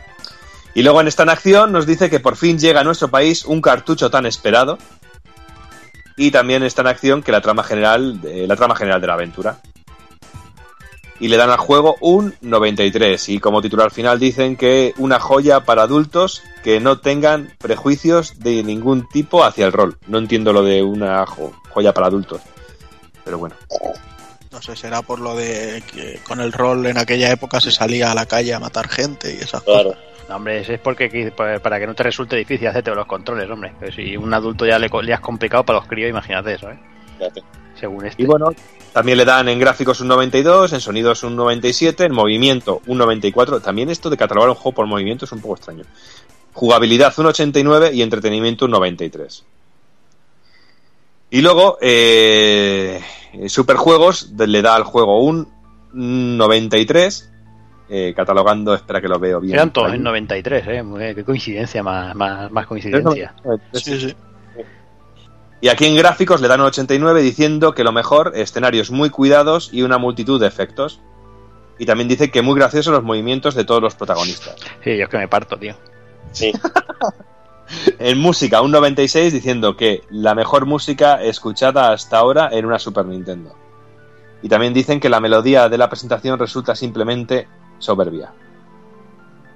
En el sonido FX le dan un 80 y ponen flechitas hacia abajo y dice su calidad es bastante inferior a la categoría de la, de la banda sonora. Y los efectos sonoros no resultan demasiado abundantes. Y en jugabilidad, una flecha hacia arriba diciendo que este cartucho es divertido y entretenido desde el principio. Y una flecha hacia abajo diciendo que algunos enemigos son demasiado difíciles de superar. Pero son los malos. ¿eh? Ay. Nada, nada, hombre. Que la dificultad mala. Ay. Y bueno, seguro, que, el que- seguro que el que hizo ese análisis hace un par de años analizaría el Dark Souls y diría qué delicia volver a jugar a un título difícil. Y aquí- En este, juego, en este juego usaron captura movimiento, ¿no? Porque muy graciosos los movimientos de los personajes que capturaron a Chiquito la calzada o algo así, macho, porque... No, lo que, lo que sí es cierto es que es uno de los primeros juegos que yo recuerdo en los que había expresión facial para los personajes Sí, y había muchas y situaciones sobre cómicas. todo, sobre todo para el duendecillo, que había Eh. tenía animaciones muy guapas de la cara y todo eso. No, y porque hasta ahora los juegos que habían salido de este género también los personajes eran como más achaparra, achaparradillos, no sé qué. Aquí lo que me, me llamó mucho la atención que eran súper estilizados los personajes, que yo les veía bien grandotes y que lo que dice Juan, que se les veía los ojos, que abría los ojos muy grandes y que se podía diferenciar un poquito al personaje. Y bueno, aquí en el, le dan un 93 y en la nota global pues ponen un pequeño textito que es jodido de leer, no sé quién maquetaba en aquel momento porque madre mía. Y nos ponen 15 ciudades, 32 monstruos, 42 sortilegios, 55 zonas de juego y nada menos que 68 armas diferentes son las principales virtudes de este juegazo. Si buscáis un cartucho largo e imaginativo, Secret of Mana debe ser vuestra elección. Con él tu consola más que un instrumento lúdico parece parecerá una increíble forma de vivir una aventura aparentemente real. Pues ahí está, con dos pelotas. Y bueno, y como siempre, y como nos hemos dado cuenta, eh, la gran pega que siempre le han puesto al juego en, lo- en todos los análisis ha sido que, que los textos están en inglés. Y bueno, yo, yo os invito a que busquéis un poquito, que busquéis en, en Google o algún sitio así, Jurassic Park CD, eh, textos en castellano, porque podréis ver un fantástico anuncio de, del T-Rex con el gorro y el traje de tío Pepe. Yo os invito a que lo peguéis un vistazo. Madre mía. Me, Madre está, me está volviendo loco una cosa, lo de 68 armas diferentes. Son, son 8 armas por 8 tipos diferentes que hay, por 8 orbes que las pueden mejorar. 8 por 8, 68. No sé, no me salen las cuentas de Superjuego. No me salen para nada. Porque seguramente tú no hayas est- est- estrujado el juego como ellos realmente. Porque tú no eres adulto, tío. No encontré esas 4 armas que faltan. Claro. Que no eres un adulto tú. Ya Y bueno. Y luego de estos años, eh, pues de esta revista sobre todo, pues eh, se trataba un juego, estaban en boca de todos juegos como el Dragon Ball Super Butoden 3, el maravilloso e increíble y revolucionario juego que iba a revolucionar el juego, el género de la lucha, Rise of the Robots, Bravo. bravo. Eso sí, musicón, ¿eh? el juego tiene una música de la hostia. Hombre, algo tenía que tener bueno, tío. Vortex también, que para Super Nintendo, Spartex, que también de- dedicamos un, programa, un, un retro a este juegaco, Animaniacs, eh, un juego basado en la, la franquicia de, de dibujos animados que también estaba muy divertido, que tenía un rollo Los Vikings, cada personaje con un, un, un, un- un estilo de movimientos y que podía hacer varias cosas. A mí, a mí me gustaba mucho este juego. Konami guapo. El, como ya hemos dicho antes, Donkey Kong Country, que sobran palabras. El genial que también me encanta, Hardware Gym, de esas sagas que me, me gustaron mucho hasta que dieron el salto a las 3D. Un juego de Neo Geo que yo no conozco, que seguramente eh, Evil conocerá, Aggressors, Aggressors of Dark Combat. Sí, Que no conozco, un, de Neo simulador- un- un juego de pelea, uno contra uno, pero más bien de peleas callejeras, ahí a los japos, y mola mucho. Se llama Gangan en japonés y es de ADK y salía un personaje de, de World Heroes, el Fuma. Mm. También otro de esos personajes que pasaron sin pena y gloria como Boggerman, eh, que también es un juego que sé que le gusta mucho al amigo Kafka, que era un superhéroe que era un guarro y que se- el- su arma era un tirar- juego de la calaña de Kafka. Dirás que este juego no le pega a Kafka. Le pega muchísimo. que teníamos armas que tirábamos mocos, que nos tirábamos pedos, esas cosas, no sé, Kafka, eh, Kafkaman podía ser perfectamente. Y tanto él como Earthworm Jim salieron, si no recuerdo mal, en el Clay Fighter. Sí. Mm. Luego también algún jueguillo para 32X con su propia versión de Doom. Como no podía ser de otra manera, Super Street Fighter 2 para todas las consolas, para Super Nintendo y para, para Mega Drive. Mickey Manía, otro juego muy guapo que salió en casi todas las plataformas. Salió en Super Nintendo, creo que también salió en Mega Drive, salió en Mega CD, si no me equivoco. Incluso en PlayStation también tuvo su propia versión de Mickey Manía. Otro juego también increíble, Soleil, que también me gusta mucho. También se hablaba de Probotector o Contra Hard Cops para Mega Drive, que del cual ya os hablamos en otro programilla. Y también el Probotector o Contra 2 para, para Game Boy. Y otro juego también del que se hablaba era Batman y Robin, un juego muy interesante, que yo pensaba que la versión de Mega Drive y de Super Nintendo eran, eran iguales y estaba muy confundido, no tiene nada que ver un juego con otro. Pero siempre he pensado que eran el mismo juego, no tienen nada que ver. Y las dos muy buenas. Sí, las dos muy buenas. Y luego también el genial y, y maravilloso Riser 2, que si el 1 ya era guapísimo, el 2 tenía ahí un lavado de, de cara, un lavado gráfico que era impresionante este juego, verlo en movimiento. Sí, mucho Y otro gráfico, pero, mucho gráfico, pero el uno le da, le da pato, le da por todos lados. Eso te lo digo yo también. Y luego también sí, eh, el- la última entrega de la saga Star Wars para Super Nintendo, como fue Super Star Wars eh, Super Return of the Jedi. Muy guapo también. Un juego muy a la línea de los dos anteriores, pero bueno, con alguna mejorilla, pero que un juego muy, muy, muy, muy interesante. Y bueno, esto era más o menos lo que se conocía por las revistas y los juegos que, de los que se iba hablando durante aquel, durante aquel año. Genial, pues venga, vamos a ir entrando ya eh, de lleno en Secret of Mana. Y antes de nada vamos a empezar hablando de Koichi Ishii. Este diseñador de videojuegos eh, nació el 9 de julio del 64 y entraba en Square, eh, o Squaresoft en este caso, en 1987. Empezó trabajando directamente como apoyo de la saga Final Fantasy, ya sabéis, la saga que salvó a la compañía, que seguramente mencionaremos después. Y también, bueno, pues como el, el señor trabajó como director en Final Fantasy Adventure, en la saga Seiken Densetsu que nos ocupa, Final Fantasy XI, eh, cositas como Saga Frontier, Chocobo Stallion o Mario Hoops, y más recientemente ha sido productor de las versiones 3D para 3DS de Ocarina of Time y Majora's Mask. No está nada mal. Para que os hagáis una idea de la importancia de este hombre en la historia de Squaresoft, eh, trabajó en las primeras entregas de Saga Final Fantasy, como hemos dicho, y es el principal creador de, de lo que son los chocobos, los muges y del Crystal Dem de, de- la propia Final Fantasy. Y bueno, vamos, vamos ya a hablar de, de la historia, eh, la historia del juego. No vamos a hablar nada, solo de, como siempre hacemos, del, del inicio básicamente. Y la, la historia nos, nos pone en la piel de Randy, eh, las afueras de Potos. Eh, pues Randy es el protagonista principal del juego eh, y bueno, fue acogido por el alcalde de la aldea de Potos después de que su madre desapareciera y, y su padre estuviera muerto. Eh, vaya, un huérfano en toda regla al que solo le faltaba eh, haber perdido la memoria para ser un, un protagonista de manual. Y bueno, y, y- y la verdad es que el chavalín pues se dedica básicamente a hacer el capullo con sus amiguetes en la aldea. Y claro, pues mientras hacemos el capullo por la montaña, pues Randy cae por una catarata y a partir de ahí escuchamos una voz que nos llama todo el rato hasta que acabamos encontrando la, la espada sagrada del maná. Tras empuñarla, porque claro, tú ves una espada clavada una- en una piedra y lo que haces es cogerla, o sea, obviamente, o sea, por mucho que, que hayan leyendas y mierdas, Porque ya sabes que eres el elegido. Y claro, punto. tío, está claro. Eso, si tú Yo, vas, yo- yo la veo y digo, mira, soy rey Arturo. por ejemplo, por ejemplo, Ahí está. pero es el No, elegido. bueno, alguna tía me quedaba así pegado que, que el que nos separara era el rey de Inglaterra. Tú lo, que tirabas, tú lo que tirabas la espada al agua a ver si salía la ninfa y te la podía te la podía tumbar. Pero bueno, tras empuñarla nos dirigimos de nuevo a la aldea y nos cae la bronca de Silo por haber cogido la espada. Bueno, y nos cuentan que, que- que esta espada es la espada sagrada del maná y era la que impedía de que el mar se, se apoderara del mundo y al cogerla pues hemos hecho que, que este fuera liberado y hemos abocado a la aldea a la extinción absoluta. De repente, mientras nos sermonean y nos, hinchan a collejas, un terremoto azota la aldea y caemos por un agujero eh, hasta una cueva donde hay un, un monstruo que bueno, que tenemos, lo, lo derrotamos y tras esto nos sacan de la cueva con una cuerdecica y nos destierran de la aldea con la misión de devolver la paz al mundo antes de, de poder volver a nuestra tranquila y sosegada vida.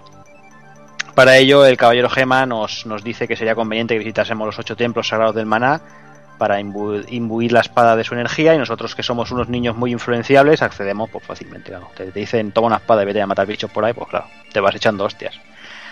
Pero bueno, pronto nos veremos asediados y acosados por el imperio y conoceremos nuestro principal enemigo, Thanatos.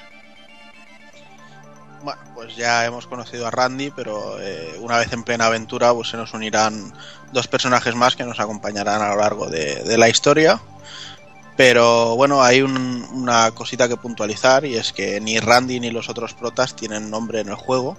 Lo que pasa que en el manual de instrucciones Japo sí que salían y recientemente en el lanzamiento que se hizo para iOS pues sí que les dieron estos nombres.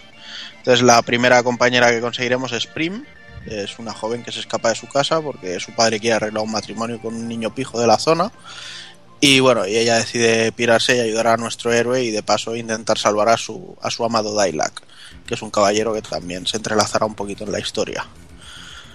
Luego ya el tercer y último personaje de nuestro grupo será Popoy, que es una especie de hada o sprite o como queramos llamarlo, que lo conoceremos en la aldea de los enanos. eh, es el personaje que antes decíamos que era muy expresivo en su cara y tal. Y aquí sí que han tirado de cliché fácil y es de, bueno, no recuerdo nada de mi pasado, así que me piro con estos desconocidos para ver si se me ocurre algo. Eh, una cosilla, a este me hace mucha gracia cómo se presenta porque te intentan pegar la timada y te intentan timar la pasta, es muy cachondo Eh. cómo se presenta el personaje. Eh, en la especie de circo aquel. Sí, muy cachondo. Luego, bueno, tenemos a Serin, que Serin es la voz que guía a Randy a coger la espada. Eh, más adelante, pues se sabe que era su padre y que fue asesinado por Thanatos cerca de la aldea de Potos. Y bueno, su espíritu, su forma espiritual, astral, lo que sea, pues es lo que. eh, lo poco que quedaba de él es lo que animó al, al niño a, a pillar la espada. O sea que vamos, que debía de llevar 10 años el tío ahí esperando a que el niño se cayera por el pozo o algo por el estilo. Pero bueno, por el barranco, no por el pozo. Nada, luego tenemos a Gema, que es un caballero errante que llega a la aldea de Potos para intentar coger la espada del maná y luchar contra el imperio. Y bueno, y también quería reactivar la, la fortaleza de maná. Eh, lo que pasa que eso, que, que Randy le hace un Zug Life y se lleva en la espada, así que el gema pues le, le pega el encargo y le, le, hace de las veces de mentor, le explica un poco la historia y le encasqueta la misión. Luego tenemos a nuestro principal antagonista, que es Thanatos, es un hechicero oscuro que se conserva con el pasar de los años gracias a ir poseyendo nuevos cuerpos. Y bueno, está al servicio guiño guiño de, del emperador Bandol y también quiere reactivar la fortaleza del maná. Luego de este ya lo hemos comentado antes, Dailak es un personaje un tanto masilla, el amorcito de Prim y es el general de las tropas del ejército de Pandora. Y la importancia de este personaje es que Thanatos de decide utilizarlo como, como, su próximo cuerpo. Luego tenemos también a Fana, que es la mejor y única amiga de Prim y es la otra posible pretendiente a ser el, el nuevo cuerpo de Thanatos. Y luego nos encontraríamos también a, a Watts, que es un personaje recurrente en la saga. Lo vemos por primera vez en el poblado de los enanos. Y a partir de ahí, pues será un poco una lapa en el culo que siempre irá a todos los pueblos que nosotros visitemos. Pero bueno, siempre será agradable tenerlo porque nos permitirá mejorar todas las armas con, con los orbes que vayamos consiguiendo. Otro personajillo que veremos por ahí es el, el sabio Jock, que es un, un, viejo ermitaño que vive en la montaña y que nos enseña el verdadero coraje. Y bueno, y, hablando de verdadero, eh, primero conoceremos a una versión fake de él antes de que decida mostrarse a sí mismo de, de verdad. Luego teníamos también por ahí al, al, Neko, que era un, un, vendedor ambulante que íbamos encontrando en, en, diferentes puntos. Y para finalizar, pues tenemos el, el, árbol de maná, que es la reencarnación de un personaje que, que, no os voy a revelar, pero vamos, cliché, cliché, guiño, guiño. No, no, hay, no hay mucha dificultad. Pero bueno, Luego otros personajes que realmente son un poco más anecdóticos, pero sí están muy llenos de historia y folclore, son los ocho espíritus del maná, ¿vale? Y, y pese que, a que todos no nacen del, del mismo folclore, pues los primeros espíritus están basados en, en los textos del alquimista del siglo XVI, Paracelso.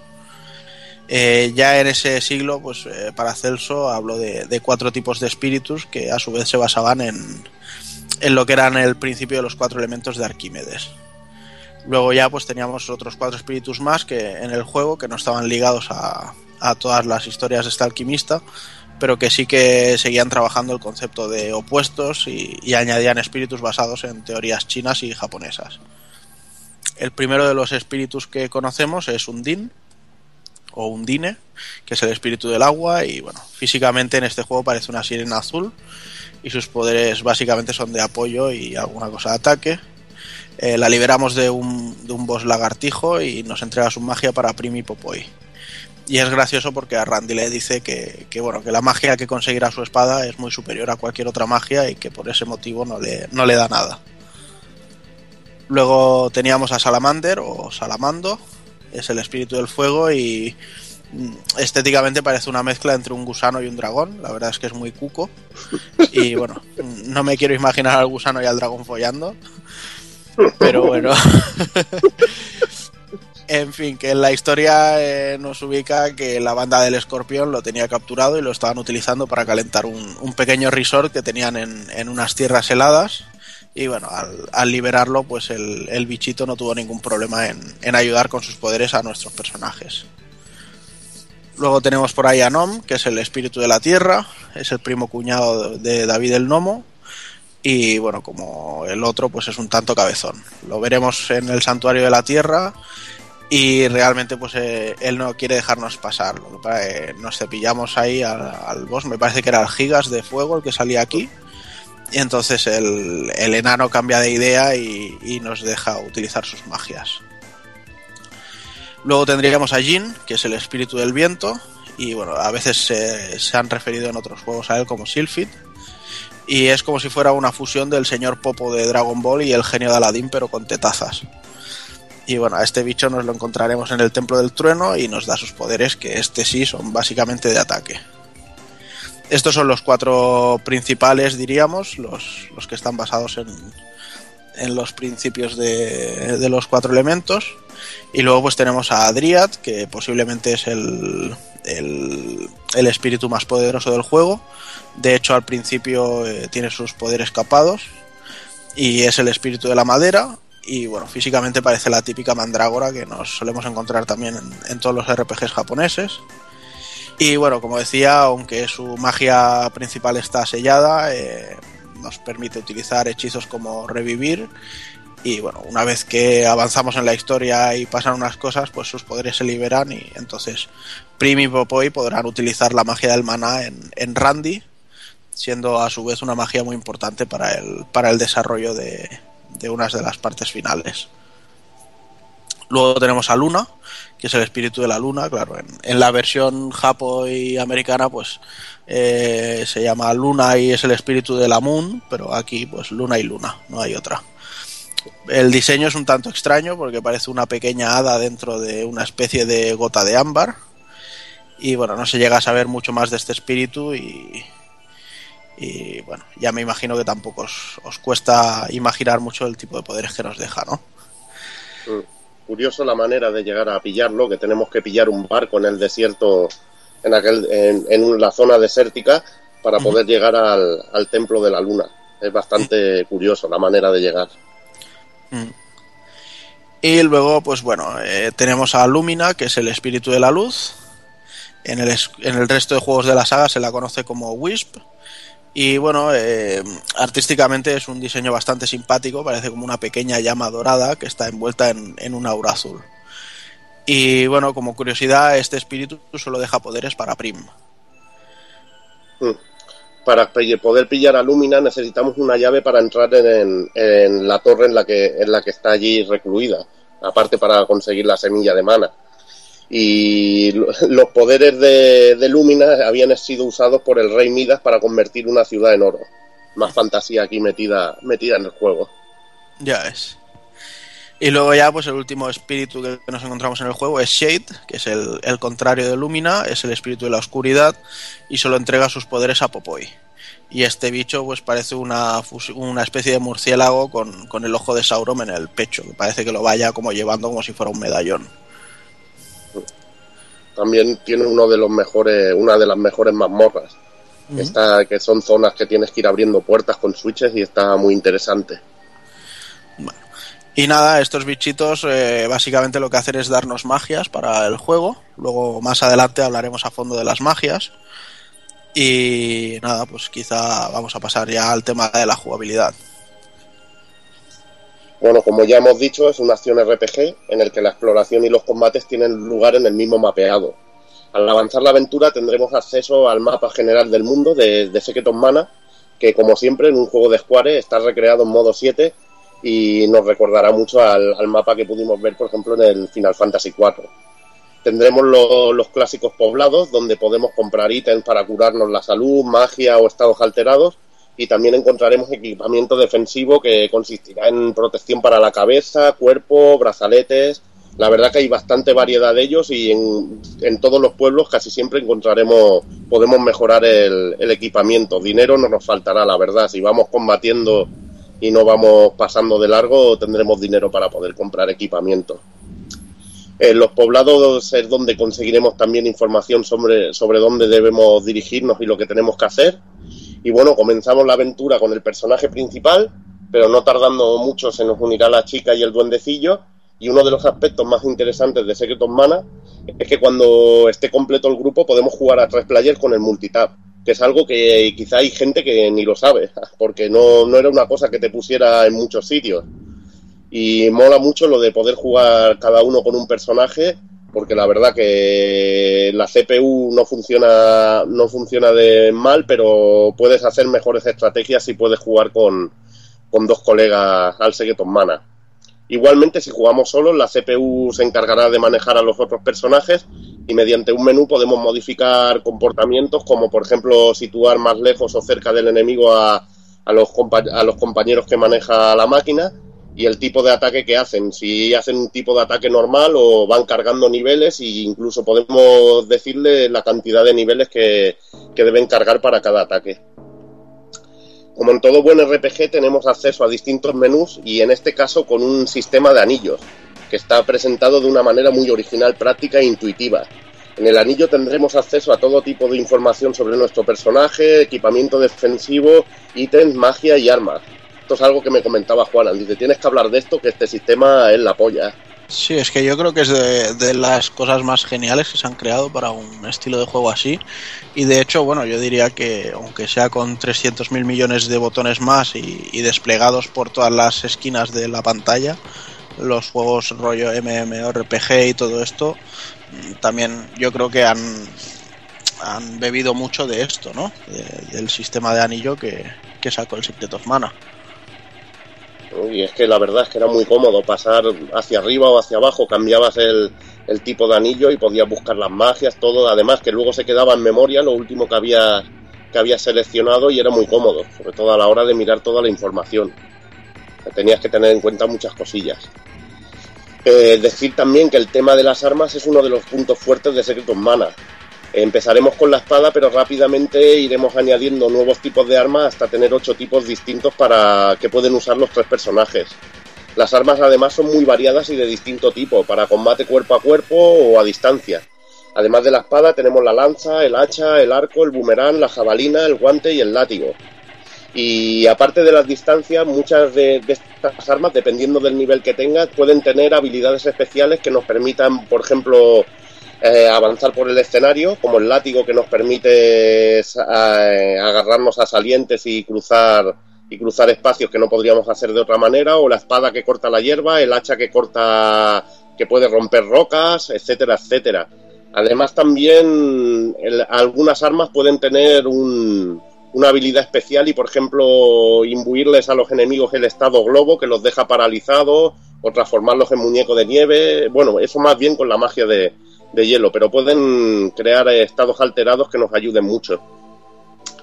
En el combate con armas podemos usar también el golpe básico o cargar un super golpe con distintos niveles. Eh, las armas también tienen capacidad de mejora, que en este caso necesitamos un orbe para, para mejorarlas, un orbe que nos pueden dar lo, los, algunos enemigos finales al derrotarlo, o podemos encontrarlos en algunos cofres en, en las mazmorras, o que los suelten algún tipo de enemigo en el caso quizá de los últimos, que eso creo que ocurría en la, en la mazmorra final. Y eran bastante raros que te lo soltaran. Eh, para mejorar las armas se encargará Watts, como ha explicado antes Juanan, el herrero, personaje que nos iremos encontrando por todos sitios y cada orbe nos subirá un nivel hasta un máximo de 8, aunque se puede llegar al nivel 8-99 de arma.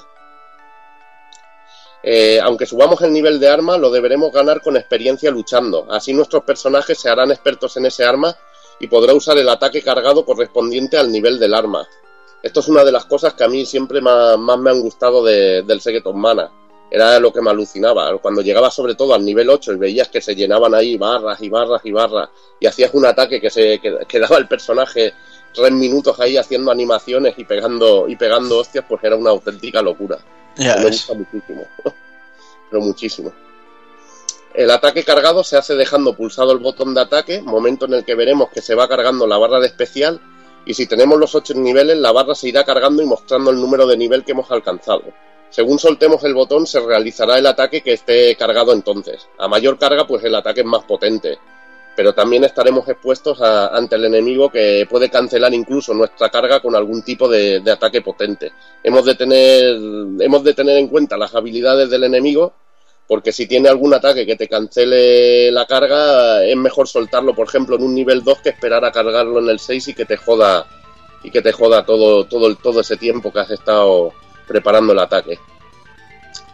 Para dar más variedad llegará un momento en el que tendremos la posibilidad de usar magia, eso sí, solo para la, chica y el duende, y en este caso la chica usará magia de apoyo y curación normalmente, aunque tiene alguna de ataque, y el duendecillo la magia de, ataque, y también tendrá alguna de ataque de, de, alteración de estado, pero más focalizado en, en joder al enemigo que en dar apoyo.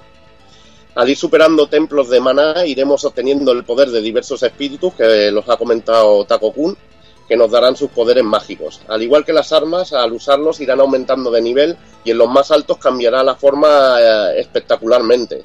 Por ejemplo, en vez de bolas de fuego aparecerán dragones o el hechizo globo en su nivel máximo tendrá forma de mogel. O sea que es una puta, una puta locura.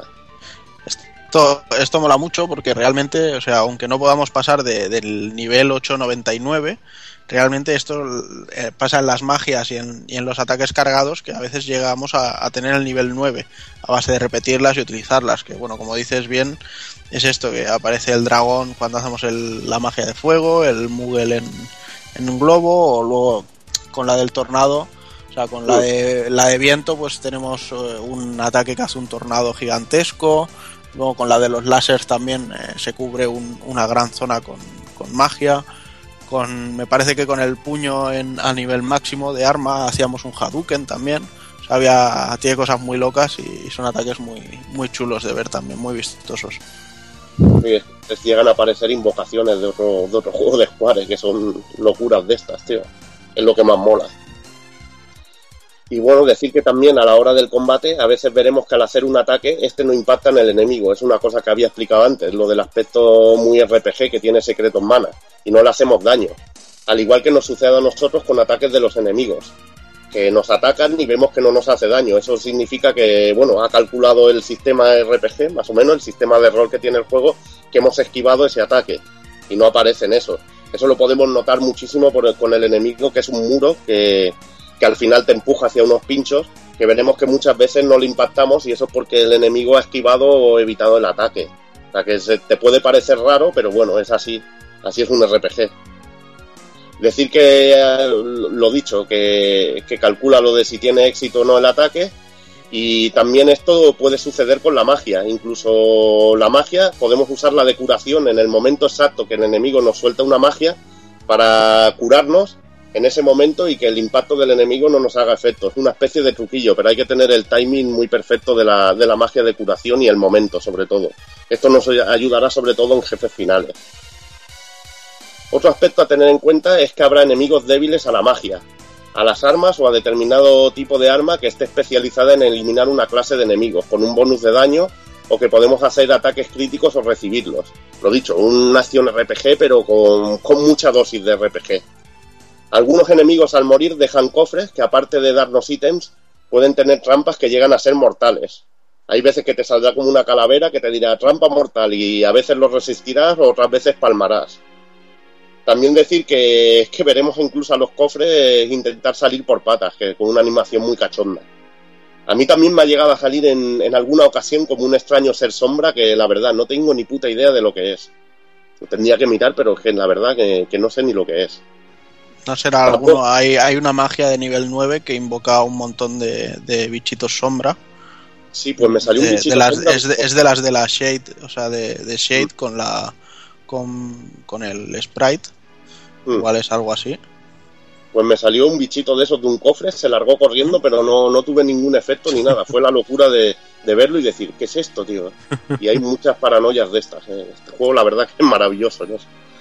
No quería olvidarme de que hay algunos ítems especiales que nos permitirán llamar a nuestro medio de transporte para ir por el mapa del mundo de Secret Mana o nos otorgarán habilidades especiales, como por ejemplo la cuerda que nos permite huir de, de las mazmorras o incluso un cinturón que creo que nos permite hablar con los mobs, ahora no lo recuerdo, no lo he usado ahora en esta última partida que, que tenía, o incluso un martillo que nos puede hacer pequeños o grandes.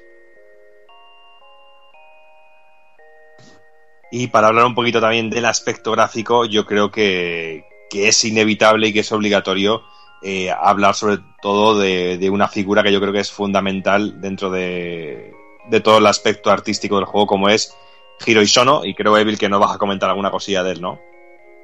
Bueno, te lo iba a dejar a ti, ya sabes que nos lo estábamos disputando aquí vamos a hacer un combate a muerte y todo. Pero No, bueno. Prefiero que comentes tú y yo te voy entrando comentando cosillas, no te preocupes, Evil. Bueno, Hiro Isono, que murió hace, hace dos años, eh, justo ahora dos años y un poquito más, y que bueno, eh, qué decir de Hiro Isono, que es el autor de la portada de este juego. La portada de este juego es simplemente una puta maravilla, ¿o no, Doki? Sí, es que, es que no es solo la portada del juego, porque realmente la portada del juego es un árbol milenario enorme, enorme, enorme, y los tres, y los tres, y los tres personajes abajo pequeñitos, que son ínfimos, pero realmente no es solo la portada, sino que es el- los laterales del juego y la parte de atrás del juego, rodea todo el bosque. O sea que realmente Sí. todo el juego, todo el cartón del juego es ese bosque que es, está muy basado en la estética de, de, de Isono realmente, que es todo así como una estética muy de bosque, muy de árbol, árboles milenarios. el contraste de los flamencos volando en rosa, así en el. en- es brutal, es brutal. Es que es una maravilla de portada. Para mí es una de las mejores portadas que se han hecho. En, el, en la versión PAL del juego con- viene el póster de un mapa con el póster de con esta ilustración detrás y también recuerdo que tengo el póster de la Nintendo Acción precisamente de que hablabas que por un lado salía el Donkey Kong y en el otro lado salía el póster este del, del Secret of Mana, que es una auténtica una auténtica pasada. Decir que Hiro Isono eh, trabajó en los diseños de este juego y además trabajó en la primera entrega para Game Boy y en el Heroes of Mana. Eh, si vemos alguna ilustración más de Hiro Isono, veremos su pasión por los espacios naturales en los que predomina la naturaleza por encima de todo, con ilustraciones muy parecidas a lo que es la portada de, de Secret of Mana, con bosques o selvas muy profundas, con un elefante, por ejemplo, dando el toque de distinción y cositas así. Mm, Veremos un estilo muy, muy, muy peculiar y, y sobre todo muy natural, en, en el que la naturaleza explota sobre por encima de todo. Sí, a mí me encanta una de sus, de, una de sus, de sus pinturas que es como, se ve como desde la, desde arriba, se ve todo un bosque desde arriba y, el, y este árbol de que siempre, casi siempre vemos un, árbol muy grande en todas sus pinturas y un montón de flamencos volando que vienen desde la parte de abajo del, del, del cuadro y empiezan a rodear todo el árbol subiendo hacia arriba. Ese, ese cuadro me parece bárbaro, increíble. También hay alguno en que nos encontramos con una especie de riachuelo y el mismo árbol y un, y un leopardo eh, en, una de las ramas. No sé, Mm, Es una puta pasada. Sí. Yo os invito de todos modos a que, a que lo busquéis, a que peguéis una- un vistazo que en cuanto ponéis Hiro y Hiro y Sono de- directamente eh, vais a encontrar un montón de imágenes, un montón de galerías y merece muchísimo la pena pegarle un vistazo. Y bueno, luego gráficamente el juego, pues, ¿cómo hay que decirlo? Realmente, eh, eh, pues muy en la estética de lo que hemos comentando. Gráficamente es precioso. Escenarios súper bien trabajados y llenos de vida. Nunca mejor dicho, ya fuera de coña. Llenos de vida, todo con un tono muy verde, muy, muy de naturaleza, muy de bosque. Es que hay un momento que es increíble, Doc, y que es, por ejemplo, la zona esta que, en que recorres cuatro estaciones, ver el contraste de, de los cuatro escenarios en primavera, verano, otoño, invierno, para mí es una maravilla, es increíble. Y lo más increíble de todo es que todo esto, toda esta vida, todos estos escenarios bien, tan bien trabajados, eh, están hechos sin demasiadas filigranas y con un resultado contundente y realmente mágico, porque el juego realmente gráficamente yo creo que, que hay que definirlo como algo mágico. Mm. Y hace que el juego sea totalmente único. Porque realmente yo las sensaciones que tuve con este juego después de jugarlo es que otros me pudieron gustar más, me pudieron gustar menos. Eh, por ejemplo, eh, disfruté muchísimo más con Chrono Trigger, por ejemplo. Pero realmente la sensación que te deja este juego es completamente diferente, única, aunque sea por la estética. Yo siempre, ¿Cómo? yo siempre me acuerdo de, de la, sobre todo el escenario, cuando llegas a Pureland, que sería el- la tierra pura, que es una auténtica maravilla, con que se ve como un plano, un plano de scroll de, bueno, ves el fondo con los personajes y un primer plano de, de lo que es el bosque que va por encima y, hace un scroll en dos planos pero increíble. A mí eso me, me parecía pero impresionante, impresionante. Además el uso del color es que es increíble en Secret of Mana. Uso del color, el, el diseño de sprites, de todo está pero de putísima madre. Y como hemos comentado hace un ratito, cuando estábamos hablando un poquito más arriba, eh, los personajes están muy bien definidos y con un aspecto muy, muy, muy guapo, con un tamaño muy considerable para el momento, y encima pudiendo mover tres personajes al mismo tiempo en pantalla y jugar con los tres. Y a partir de aquí... nota, eso, eso se nota, Doki. Porque al principio veremos que con, cuando llevamos un personaje nos pueden llegar cuatro, a salir cuatro o cinco enemigos en pantalla y cuando llevamos a los tres se reduce un poco el, el número de enemigos para, para que no se ralentice la super. Esas son la- las penurias del- del procesador de lento de la máquina. Y bueno, pues ahí nos llama, nos llama mucho la atención en el primer momento, pero luego, luego a partir de aquí el género mejoró muchísimo, y en tanto en diseño con, con trabajos increíbles como los que hemos nombrado antes, eh, Chrono Trigger y todos estos jueguecillos de Terranigma. Y siempre que pienso en este juego, como hemos dicho antes, siempre pienso en verde y en grandes extensiones de páramos, ¿sabes? Y luego también destacaría muchísimo el diseño de los jefes finales, que es brutal y súper detallado, un nivel de detalle increíble.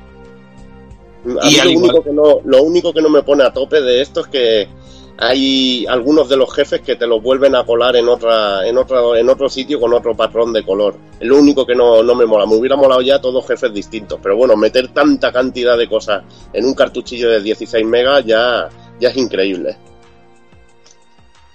Y bueno, y luego también, pues, eh, eh, al igual que todo esto, también hay que destacar mucho sobre todo el arte de lo- en los pueblos y las distintas localizaciones, encontrándonos pueblos súper variopintos, eh, súper carismáticos y característicos.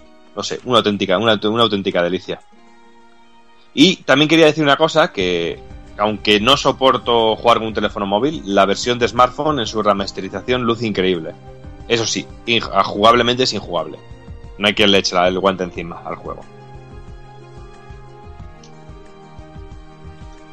Y bueno, también vamos a hablar también de, otra figura, otra, otra de las figuras dentro del juego, como es Hiromichi Tanaka. Eh, nacido en 1962, eh, productor, director y diseñador de, de videojuegos, eh, siendo vicepresidente senior de desarrollo de, software en Square y jefe de la división 3 de, de productos de la compañía.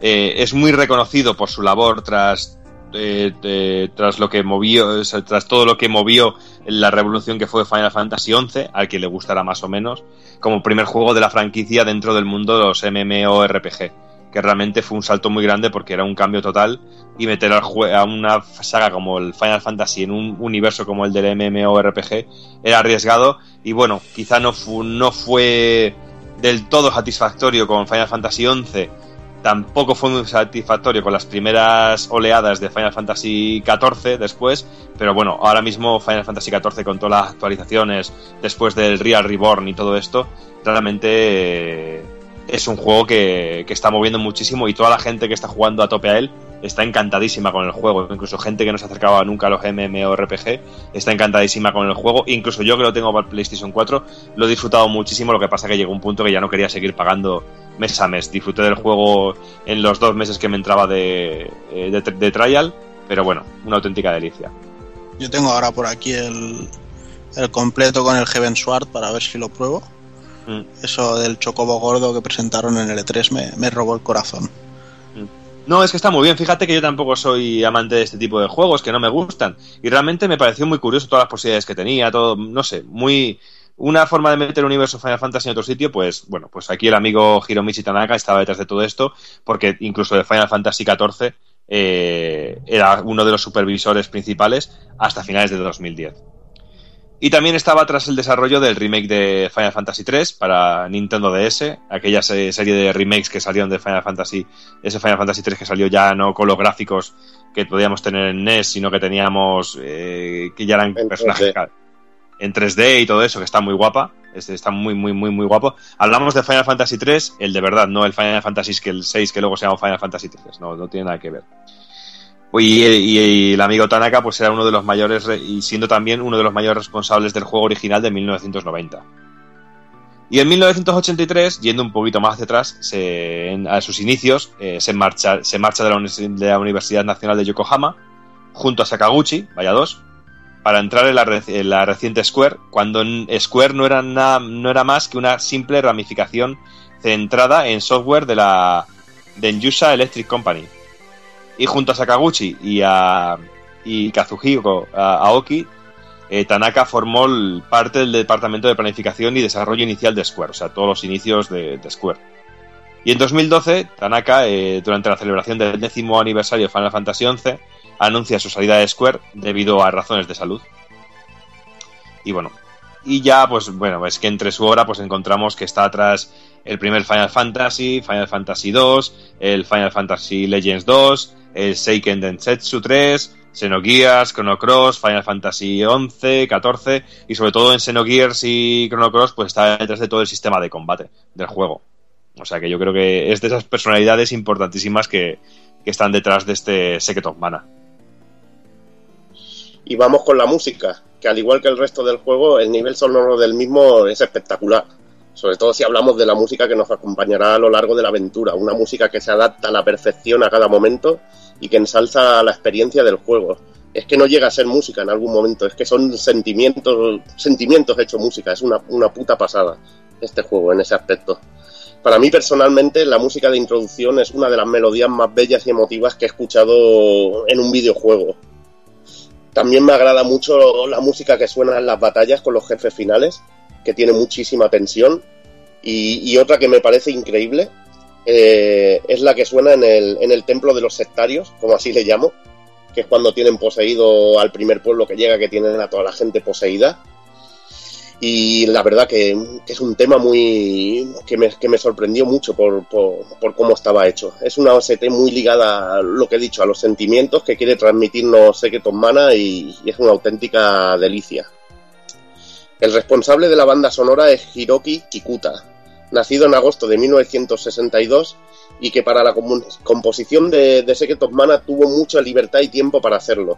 Pero al contrario que otros colegas que componían la música y luego había un ingeniero de sonido que, que adaptaba lo que había, lo que había compuesto en, eh, al chip de sonido de la, de la Super Famicom, Kikuta creó sus propios samples, eh, muy al estilo de lo que hacía Sakimoto o, o Yuzo Koshiro en la Mega Drive obteniendo así un resultado más parecido a lo que él busca, a lo, a lo que él buscaba en, su momento.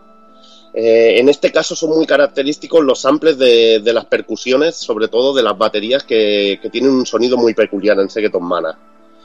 Decir que además de la, OST de Seiken Densetsu 2 también se encargó de la tercera entrega, donde fue ayudado por, un, por, por, sobre todo la gran cantidad de música que había en el juego, tres veces más que, en Seiken Densetsu 2, y bueno, notaremos que, es obra suya por el característico sonido de, las baterías, que es muy peculiar. Diremos, joder, este es el, compositor del Segeton Mana, aunque suena de otra manera, incluso más contundente, es una, auténtica pasada.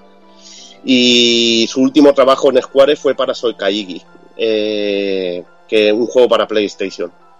También cuando acabó su etapa en Square, creó su propia compañía de, de, de desarrollo de, videojuegos, Sacknot, donde desarrolló, Kudelka, y posteriormente y tras cambio de nombre de empresa le, vimos involucrado en, un ta, en una saga de, de, RPG llamado Shadow Gears que, ¿verdad, Takokun? Esperamos algún día analizar en este programa. Además, yo tengo que pasarme el 2 que me dicen que es una puta maravilla. Sí, la verdad es que si no te has pasado el 2 es como si no te hubieras pasado nada. La historia, la, la, historia, la historia continúa directamente, o sea, el 1 y el 2 son un pack. Y todo lo que pasa en el 1 tienes que arreglarlo en el 2. Yo también te insisto en que lo juegues. Del mismo modo te digo que, que huyas del 3 como de comer mierda. No, eso también lo sé. Eso también lo sé. Pero sí, algún día, ahora que hemos abierto la veda, algún día tendremos que ponernos con ellos. Bueno, pues eh, ya si os parece sigo yo y voy a hablar de otro de los grandes personajes que trabajaron en este juego. Y esta vez, en vez de tener eh, nombre del país del sol naciente, pues quizá os choque un poco, pero nuestro superhombre es Nasir Gebelli.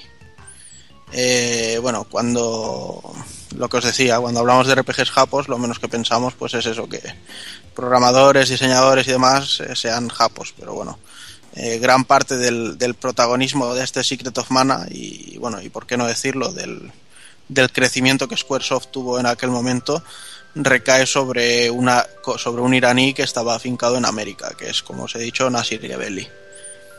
Este tío comenzó sus andaduras en el 81 con juegos como SpaceX, en una compañía que se llamaba Sirius Software, que era, si no recuerdo mal, cofundada entre él y, y un compañero de universidad.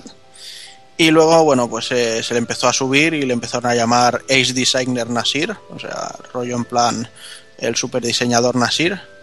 Y entonces fundó su propia compañía, que era Nasir Software. Y bueno, no sé si decir por desgracia o por suerte, pero no, no, logró, no logró aguantar el desplome de la industria del videojuego del, del 83 que ocurrió en, en Estados Unidos. Este desplome, aunque ahora mismo Evil deba de estar pensando que esto es mucho postureo, pues bueno, nunca viene mal recordarlo no, y refrescarlo. Pasa, lo que pasa es que la crisis esta es carne del postureo total. No, sí. no, pero aquí, aquí queda muy ligado al personaje. Ah, bueno. Esto, pues como decía, pasó porque en, en ese año hubo una gran saturación de, del mercado de videojuegos en, en 1982 y entonces, bueno, las tiendas no tenían sitio para poder almacenar tantos juegos y consolas. Entonces intentaban devolver los juegos a las distribuidoras, pero como estas no tenían ni nuevos productos ni, ni habían generado pasta suficiente para poder devolverles, pues fueron quebrando, básicamente casi todas. Entonces las tiendas, como veían que no podían hacer nada con, con esos stocks que tenían, pues empezaron a vender a, a 5 dólares los productos que de un inicio, eh, incluso semanas antes, los, los habían tenido a 35. Y entonces pues pasó eso, que el, el mercado de los juegos caros sufrió un, un, bacata- un batacazo bastante terrible. Una pena que eso no pasó por aquí, pero bueno, que con las cintas de cassette que jugábamos por aquel entonces tampoco Y bueno, es que por ahí lo hubiéramos notado demasiado. 5 dólares es lo que rondaba, más o menos. Ya yo recuerdo ir al Carrefour cada semana a la compra con mis padres y siempre caía una cinta del MSX. Pero bueno. Nada, después de esta quiebra, pues el señor Gebeli se piró a Japón de turismo y allí le insistieron para que conociera a Hironobu Sakaguchi, que era un fan declarado suyo.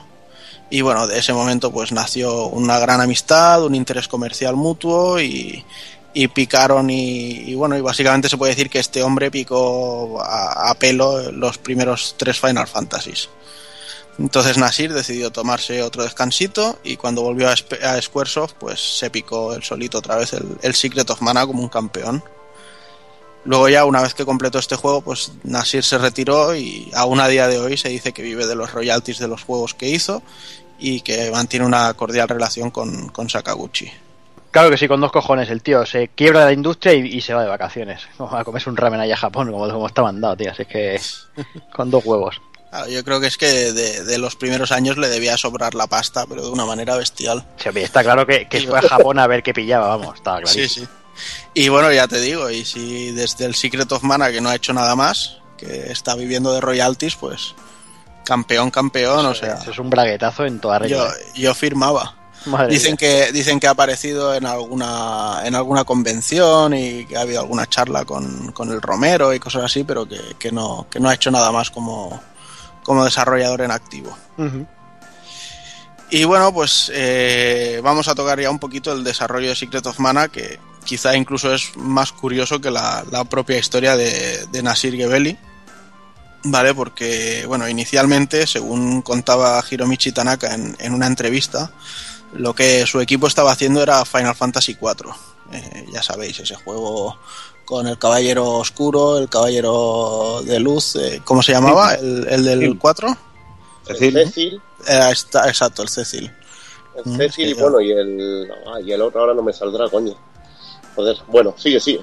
Sí, ha, sido, ha sido una patata caliente de Alzheimer. Sí, sí, sí. Bueno, y nada, y estando muy al principio del desarrollo se dieron cuenta de que lo que estaban proponiendo, las ideas que estaban intentando llevar a cabo, eran tan diferentes de la franquicia que, bueno, a muy poco tiempo de desarrollo consideraron hacer un borrón y cuenta nueva.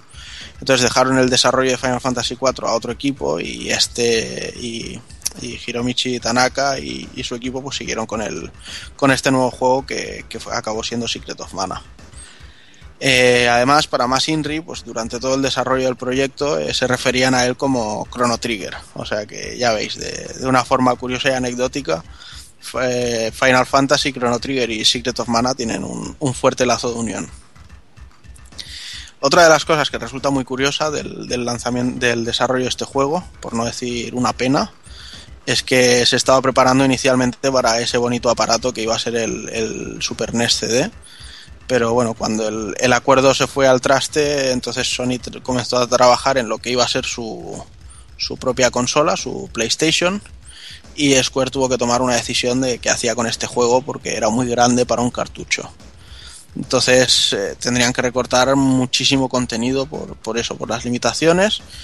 Y los desarrolladores en un principio se, se negaban a hacerlo, pero bueno, la pasta manda y los altos ejecutivos y directivos les, les obligaron a que pasasen por el aro y se dice que se llegaron a eliminar hasta un 40% del, del contenido del juego.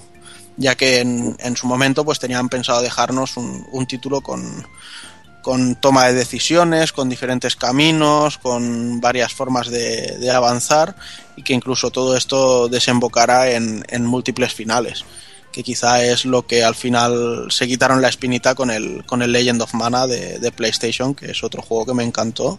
Quizá un poco diferente a lo que fue este, pero también me gustó mucho. Qué lástima, qué lástima. Ahora que ha Pues salido sí. el prototipo ese, Haber tenido eh, esto y haber disfrutado un 40% más de Secret of Mana hubiera sido muy porno. Ya ves. O incluso que a Square Enix le dé ahora por decir, va, vamos a hacer un remake del Secret of Mana y vamos a utilizar el contenido original. Contenido original. Ahora, ahora que podemos, o sea, sería pero pero para llenarse el pene de sangre. Pajas de sangre. Exacto. Y bueno, también cuentan que en un principio la historia sufrió bastante por esto, porque el, el concepto original era una trama bastante, bastante más oscurilla de la que al final nos llegó. Y hay algo que también está muy eh, relacionado con el desarrollo de Secret of Mana, que es un- una oveja negra de Square, bueno, que en realidad la llamamos oveja negra por el cachondeo, porque luego realmente no estaba tan mal. Pero que es yo, lo, yo lo disfruté mucho en su momento. pero es este juego que conocemos como Secret of Fevermore, que para él fue un tema tan descarado y un estilo artístico tan, tan a su manera que, que chocó mucho. Pero bueno, eh, Secret of Fevermore eh, básicamente lo podemos considerar un clon de Secret of Mana, con una Pero historia un cambiada. bestial. Pero un clon ¿Eh? bestial. Un clon Ujú. bestial. Sí, sí. Y apareció en Estados Unidos en octubre del 95 y llegó a Europa en febrero del siguiente año. Estaba planeado que se lanzase en Japón también, pero bueno, finalmente se canceló y, la verdad es que puedo entender por qué. Eh, el título pues lo desarrollaron y diseñaron en, en Squaresoft América, ya ves tú, en aquella época que en Japón eh, nos gustará todo lo que queramos, pero son muy nazis y muy reacios a todo lo que venga de fuera. Imaginaos el batacazo que se hubiera llevado en aquella época que todavía eran más cerrados, un juego de estética yankee intentando imitar su estilo, su, su, tipo de juego estrella. Entonces, bueno, pues parece que finalmente decidieron que, que se iba a quedar allí. Los creadores dicen que la verdad es que no mucho, pero bueno, que está claro que esto quería ser un, quiero y no puedo de, de entrar a formar parte de la saga de Mana. Porque de hecho copiaron todo el estilo de juego, eh, animaciones, eh, eh, las eh, habilidades de los, de los personajes, el sistema de anillos para la selección de habilidades y armas y de tal. Eh, las cargas de armas, aunque bueno, aquí solo teníamos cuatro tipos de armas y tenían tres niveles diferentes de ataque. Y lo que sí que hicieron nuevo fue el- un sistema de alquimia que era bastante gracioso para las magias, que te iban dando a- diferentes NPCs que te ibas encontrando por los pueblos y tal, pues te iban dando recetas como para hacer magias. La historia, bueno, si no recuerdo mal, el, el prota se encontraba con una especie de máquina al salir del cine, que bueno, que su, pe- su querido perro salía corriendo detrás de un gato y llegaba como a un casoplón abandonado y a través de esta máquina pues llegaba a un, a un mundo extraño que estaba diferenciado en, en cuatro grandes zonas o mundos o algo así y en cada una pues era un poco diferente o sea recuerdo desde haber utilizado un hueso de dinosaurio como espada a llevar a una tostadora haciendo del perro o sea que No, es que, el, pe- es que el perro, dependiendo de la época a la que viajábamos, Ajá. salía de una manera o de otra Y el perro, el perro tostadora se nos grabó a todos, tío. Sí. Y bueno, la cosa era esa, que a nivel de diseños pues era puramente un producto yankee y todas las referencias que tenía el juego eran para un mercado puramente americano. Incluso tuvo un anuncio de televisión con, con, un estilo de animación de la época. Hay que decir que los jefes finales y todo eran muy chulos, muy grandes. Recuerdo a, la especie de 100 pies aquel rojo típico que sale en la portada, que era bastante gigantesco el sprite. De hecho, utilizó Square, si no recuerdo mal, un, motor propio para, para generar los sprites, lo que pasa que no recuerdo el nombre.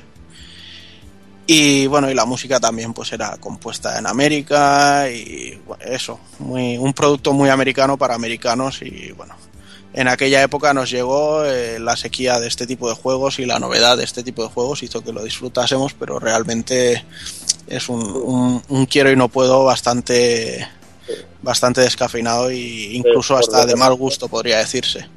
Por desgracia llegó este y no llegó Final Fantasy 3 o 6 y, y Chrono Trigger, que son los que tendrían que haber llegado. Ya ves, ya ves, sobre todo Chrono Trigger. Además, no se olvides del plus de venir traducido. Exacto, Sí. además tócate los cojones que este lleva en castellano. O sea, el mana no, pero este sí. Pero este sí, y seguro que le dieron mejores notas por venir traducido. Bueno, la verdad es que la verdad es que la, la prensa le dio bastante buen bombo eh, en cuanto a críticas. Sí. Además era eso, hacían el paralelismo con el Secret of Mana y todo esto y, y lo consideraron bastante bien. Que Que es lo que digo, que mirando en retrospectiva, pues quizás sí es cuando más le vemos la caspa, pero yo recuerdo Sí. haberlo alquilado varias veces. Sí, pero también date cuenta que un momento que también se le daba mucho bombo porque fueron lo- como los primeros que llegaban traducidos y todo y se les daba mucho, mucho bombo por eso estos juegos. Sí, fue aquella época que Nintendo cada año decía, va, un RPG con caja grande, con librito y no sé qué. Sí. el, pero el contraste de este juego con el otro a nivel sobre todo de estilo es que el Secret Sí, of sí. Mana tan colorido tan brutalmente ahí y este que es que era oscuro el juego tío casi todo marrones y grises era muy era un cambio muy bestia de uno a otro en el diseño se notaba sí, muchísimo Sí, es que es, com- es como comparar Queen con, con, yo que sé, con 50 Cent. O sea, son unas cosas completamente opuestas. Y bueno, y, y una pequeña anécdota que eh, creo que la he contado más de una vez en, en el podcast, pero es que una de las veces que yo alquilé este juego, luego se lo, se lo quedó un colega, pues a veces nos los pasábamos con... Yo tenía, yo tenía carnet de algún videoclub, él tenía de otros y ya está. Entonces se lo pasé para que lo, lo jugase él, pagando el, su alquiler, por supuesto. Y luego pues me lo dio para que yo fuera a devolverlo y tal. Y entonces, claro, yo tuve que poner el juego y ver hasta dónde había llegado para ver si me había adelantado o no. Y claro, lo primero que vi es que al perro le había puesto mi nombre, el muy hijo de puta. Entonces, bueno, luego pasaron unas semanas, yo se la guardaba, yo era muy rencoroso y estábamos una tarde en casa, en mi casa, esas cosas que haces de crío, que descuelgas el teléfono, eh, llamas a un número random y empiezas a decir gilipolleces y tonterías, y a- llamábamos a pizzerías, a, decir inutilidades y cosas así. Hasta que en un momento le toca a él ponerse a decir eh, gilipolleces y yo no se me ocurre otra cosa que marcar a su casa. Y entonces le soltó cuatro barbaridades a su madre y le dijo, David, ¿eres tú? Y colgó y se puso blanco. Entonces yo me, sentí realizado por haberle devuelto la, de, la, espinita de Livermore. Muy bien, pues nada, yo también pienso que Secret of Evermore, pues eso, lo que comentaba Takokun, no es nada de otro mundo viéndolo a día de hoy, pero la verdad es que sí, que, que en su momento yo creo que lo jugamos todos y, todos lo disfrutamos lo suyo, quitando esas bizarradas de perro tostadora, vamos. Pero bueno, vamos a ir finalizando, vamos con las curiosidades. Y bueno, si no sé si sabéis que hay una versión hack del, del juego llamada Secret of Mana Unchained, y por culpa de esta versión nació aquella leyenda urbana que de que el juego estaba ligado a Final Fantasy VII. Y es que además de, de hacer más largos los textos de las conversaciones, a un NPC le pusieron frases en las que decía que vendía flores y cada vez que vendía una se acordaba de un caballero llamado Cloud. en la mitología griega Thanatos es la personificación de la muerte sin violencia En una de las casas del juego nos encontraremos con un, NPC, con un NPC muy conocido por todos, Santa Claus. con Rudolf pero no termina ahí la cosa, ya que en otra zona nos encontramos a un tío calvo que se llama Picard eh, y que será una referencia clarísima a Star Trek. Los libros mágicos que aparecen en ciertas zonas como enemigo de vez en cuando pueden abrir una página erótico festiva. Esto provocará que se pongan nerviosos y rápidamente busquen una página distinta. Son buenísimos. buenísimo eso es brutal y además que, que es raro cómo se salta la censura a eso tío se saltó la censura Existe un curioso fallo que sucede al entrar y salir de la cueva donde se encuentra el sabio Yok y, y en el templo de- del pueblo de Mandala. En estos escenarios hay un scroll en dos planos que antes de entrar a, estos sitios muestra un fondo verde de bosque y al salir aparece el cielo y montañas de fondo. Es un, fallo que se nota pero muchísimo Sí. y la verdad que, canta, canta bastante. A mí me ha pasado en estos dos sitios y, y, y si lo veis diréis, hostia, vaya locura. Aunque la verdad que tampoco es nada importante.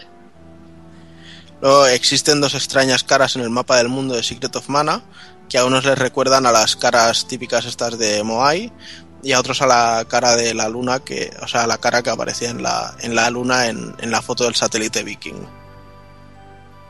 Para llegar al templo de la luna eh, nos llevará un NPC que es igual que a los enemigos arqueos que aparecen en el juego y curiosamente lo podemos atacar físicamente pero no conseguimos nada. La cosa cambia cuando usamos magia ya que mataremos al personaje aunque regresará al volver a, a entrar donde se encuentra. Hay un momento en el que no podemos volver a nuestro pueblo, ya que nos dan la patada en el culo. Como en los juegos no hay nada imposible, podemos entrar llevando a los tres personajes y cambiando entre ellos para colarnos. Los sprites de Chrono y Marley de Chrono Trigger son muy similares a los de Randy y Prim. Y ya para finalizar, pues decir que existen unos cuantos pasadizos secretos en el juego y uno de los más interesantes está en Tasnica, que nos permite llegar a una tienda en la que comprar equipamiento muy valioso. Muy bien, pues hasta aquí Secret of Mana, Seiken Densetsu 2. Vamos a hacer una, si queréis, una ronda rápida de conclusiones. Empezó por ti, Takokun, por ejemplo. Pues nada, eh, decir que este juego fue una gran sorpresa para mí, fue una sorpresa y una experiencia increíbles, eh, una banda sonora de lujo. De hecho, aún a día de hoy es de las que más escucho cuando tengo que ponerme músicas de videojuegos. Además hay una versión del 20 aniversario orquestral que dura unos 15 minutos que es estupendísima y os recomiendo escuchar. El sistema de combate me hizo polvo porque me molaba el, dinamismo y la agilidad que tenía. Luego eh, lo sorprendente que era el uso del modo 7 y cosas así, y no sé, o sea. eh, recuerdo con muchísimo cariño esa etapa en la que básicamente fueron Illusion of Time, eh, Secret of Mana y, Chrono Trigger, aunque luego hubo otros geniales como Final Fantasy VI y, y Terra Enigma, pero para mí estos tres quizá fueron los, los el núcleo y, por eso forma parte de este cariño tan especial que le tengo al género sin duda lo recomendaría a todo el mundo que lo probara y, no os diré la versión iOS que la verdad es que se ve muy bien pero a mí no me gusta jugar en teléfono. Pero sí que os diría que intentaréis eh, de alguna manera eh, con una PSP hackeada o cualquier cosa así meterlo en una portátil y, y disfrutarlo tranquilamente o incluso emulado. Venga Evil bueno, lo que ha dicho Takoku, totalmente de acuerdo. Añadir más que he jugado con la ROM en castellano del juego. La verdad que muy bien, está muy bien. Y, y qué más añadir. Decir que tiene momentos que para mí son, son impresionantes. El juego está lleno de, momentos increíbles, combates muy guapos, eh, sobre todo lo que es explorar el mundo de Secret of Mana es impresionante aquella escena en que vemos el árbol de, del mana a, lo lejos, que a mí me hizo polvo, y sobre todo el desenlace al final, que fue una de las cosas más increíbles que he visto en un juego. Me sorprendió muchísimo lo que es el jefe final en sí. Fue una sorpresa muy, muy, muy, bestia. Y recomiendo lo que ha dicho Takokun, que, que se juegue el juego y si lo puedes hacer en Super Nintendo o en algún emulador, mejor que en un teléfono, para disfrutarlo en toda su gloria. Impresionante. Y bueno, estos cabrones no me han dejado hacer Seiken Densetsu 3 y yo les invito a que, a que tenemos que hacer un programa de Seiken Densetsu 3, que se nos da para mucho, que tiene muchos personajes, mucha historia, mucha música y tiene mucho de todo. Pues sí, estaría guay porque para mí es uno de los, de los que me falta por jugar. Ya te digo, para mí y me disfruté mucho con el siguiente, el Legend of Mana de PlayStation, pero bueno. Ibas a flipar con este porque tiene un sistema que los enemigos suben de nivel contigo y siempre se quedan como mínimo dos niveles por detrás tuyo. Es una puta locura esto. Sí, tengo que sacar tiempo algún día y, y quitarme esa espinita. Venga, pues acabamos con Doki. Pues bueno, poco más puedo añadir, más de lo que ya han dicho tanto Evi como Takokun una auténtica gozada en su día, una auténtica gozada jugarlo también a día de hoy, porque ha sido genial reencontrarse con el juego una vez más y ver que sigue siendo tan divertido y dinámico como lo era en aquel entonces. Incluso puedes ver cosas diferentes y puedes valorarlo de muchas maneras diferentes. Como bien ha dicho Juanan, eh, es injugable en teléfonos móviles. Yo me niego a, que, a, recomendar a nadie que juegue en un teléfono móvil a, cualquier juego menos a esto. Pero merece la pena ver el aspecto visual, el, retoque gráfico que le han dado que le sienta de muerte. Pero como juego clásico, como, para jugar una Super Nintendo, una PSP, una auténtica delicia. Sobre todo jugarlo en portátil. Se juega muy bien en la portátil y da para unos ratos muy, muy, muy divertidos. Y como, he dicho, que siempre que pienso en Secret of Mana pienso en verde. Eh, me encanta todo lo que rodea el juego, todo el universo del juego, toda la estética, todo el arte. Y que merece la pena. Si no, si no lo conocéis, eh, hostias, merece la pena pegarle un repaso porque es un juego totalmente increíble. Lo que hemos dicho, el sistema este de anillos, eh, todos los personajes, el poder jugar a tres jugadores al mismo tiempo, eh, no sé, un juego muy completo y que en, su día, con la escasez que teníamos por aquí de ese tipo de juegos, merecía mucho la pena tenerlo. La pena que no llegó traducido, pues sí, pero bueno, eh, tampoco creo que tenga un inglés muy complicado para que sea un, un, problema realmente. Y luego el juego también se deja jugar muy bien y, te, y se deja llevar perfectamente de principio a fin. Perfecto, pues nada, aquí los dos han dicho que no tienen nada que añadir y se han pegado aquí cinco minutos hablando cada uno, pero bueno, lo, lo, normal. Yo sí que voy a decir eso, que yo sí que no voy a añadir nada más, así que vamos, vamos a por el ending, va.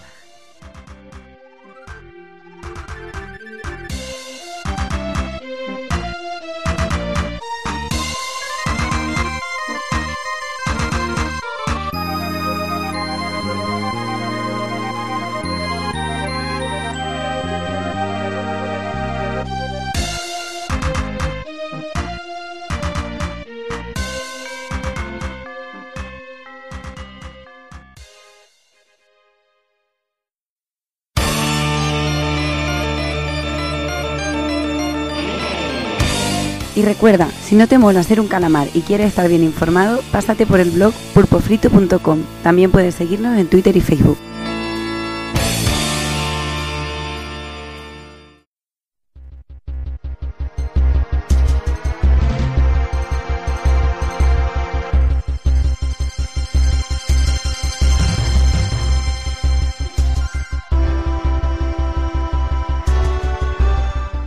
Y hasta aquí un programa más, eh, un programa Secretos Mana, programa yo creo que ligerito, cortito para estos días de calor, para que lo podáis disfrutar en la cama, en la piscina, en la playa, donde salga de los cojones. Y poco más, vamos a ir despidiendo al personal. Me despido empezando por ejemplo con Taco Kun. Pues nada, tíos, una vez más, un jueguecito de rol que ya tenía ganas de, de volver a meternos con alguno del estilo. Y eso, y nos vemos en unos días con el programa de siempre. Que imagino que, to- Batman. imagino que tocaréis el Batman, ¿no? O sea, Na, o que esperaré a escuchar vuestro análisis para seguir sudando de él. Ahí, ahí. Y, y nada, y con ganas ya de ponernos con el siguiente retro. Claro que sí. Pues nada, Taco Kun, no pases mucha calor. Nada, seguro que no. Un abrazo. Venga, pues me despido del señor Doki. Y, pues nada, pues vámonos a, a echar una charreta ahora, a descansar también un poquillo. Ya compré Batman. Joder, que no, que no, joder, que no quiero, pero debo. O no debo, pero quiero, no ¿Qué sé. debes? ya no sé. que te estás perdiendo uno de los candidatos a Goti, Doki. ¡Cómpralo! Ven al lado oscuro. Es que ya me he gastado el dinero en el Power Glove, tío. Sí, Da igual. O lo juegas con el puesto, tío. Si será por está. Hostia, hostia, no, debes, no es una mala idea, eh. Claro. Me voy a replantear, me voy a replantear. Pero Pues nada, muy, muy contentaco de, de, haber, de haber pegado un repaso a este juegarro, que también lo he disfrutado mucho, pues pegándole una vuelta otra vez después de tanto tiempo. Y nada, y esperando al siguiente podcast que me hace especial ilusión el siguiente programa. Muchísima, muchísima ilusión me hace. Pues nada, Doki, hablamos en breve. Venga, un abrazo. Y ya me despido del señor Taco Kun. Uy, perdón, del señor Evil, ya se me va la olla a mí, ya me sí que estoy agilipollado ya. Bueno, Taco Kun, No me vuelvas, ¡Hala! bien. Otra vez, hasta luego. no me vuelvas a llamar eso. Joder. Mira, mira, el, el Itagaki Lover este. ni, que, ni que te, ni que te voy a llamar a nombre. Con el Devil Seed, el cabrón del Taco Kun. Pero bueno, y lo que va a tener, y va a tener para seguir tocándomelos para mucho tiempo. Lo que me estoy Para riendo mucho. con el cara cráter. Bueno, pues me despido de todo el mundo. Ya hemos tocado un juegazo, uno de los que más ganas le tenía. Esta vez no nos hemos enfermado con el Seiken Densetsu 3 y, y más historias. Ya lo reservamos para otro programa. Y en el siguiente. Porque no te hemos voy a- dejado, cabrón. Ya, ya. Básicamente ha sido por eso. Hemos atado al perro en corto. En el siguiente vamos a estar a tope con, con cuatro juegos con nombres japoneses impronunciables o pronunciables, pero con mucho amor. Cuatro juegos de Capcom que, que la verdad que son muy especiales para, para un servidor. Los mencionaremos en Japón, no te preocupes. Haremos el postureo. Ahí, ahí, déjame ahí que, que saque ahí el rabo y Ahí estamos. pues nada, Evil, lo dicho, a descansar, no pasa mucha calor mañana currando. Ay, qué cabrón, ya tú tenías que acabar despidiéndote con el que mañana currando. El mañana currando te fuera, bastardete. Hombre, tendrás que currar para pagar el Ashemu, coño. Del CEMU, pues sí, pues sí. La verdad es que sí. Ay, en fin. Venga, Venga, Evil, nos vemos. Y bueno, y poco más, poco más me queda. Si mi reblandecido cerebro por la calor me deja terminar este último minuto, contaros que como bueno, como ya está avanzando aquí el personal, próximo programa, próximo Retro Pool Podcast dedicado a la saga Maka y Mura, más conocida como Ghost and Goblins, un clásico sobre los clásicos, eh, quizá uno de los clásicos más reconocibles de- del mundillo. Y bueno, eso, seguramente el, programa de actual le- lo dedicaremos al Batman, si nos da tiempo de terminarlo. Así que nada, lo dicho, dentro de un par de semanitas, Batman, un- dentro de un mesecito vamos con Sir Arthur. Y ya solo me queda despedirme, así que nada, señoras, señores, niños y niñas, portaros bien, ser buenos y un saludo a todos.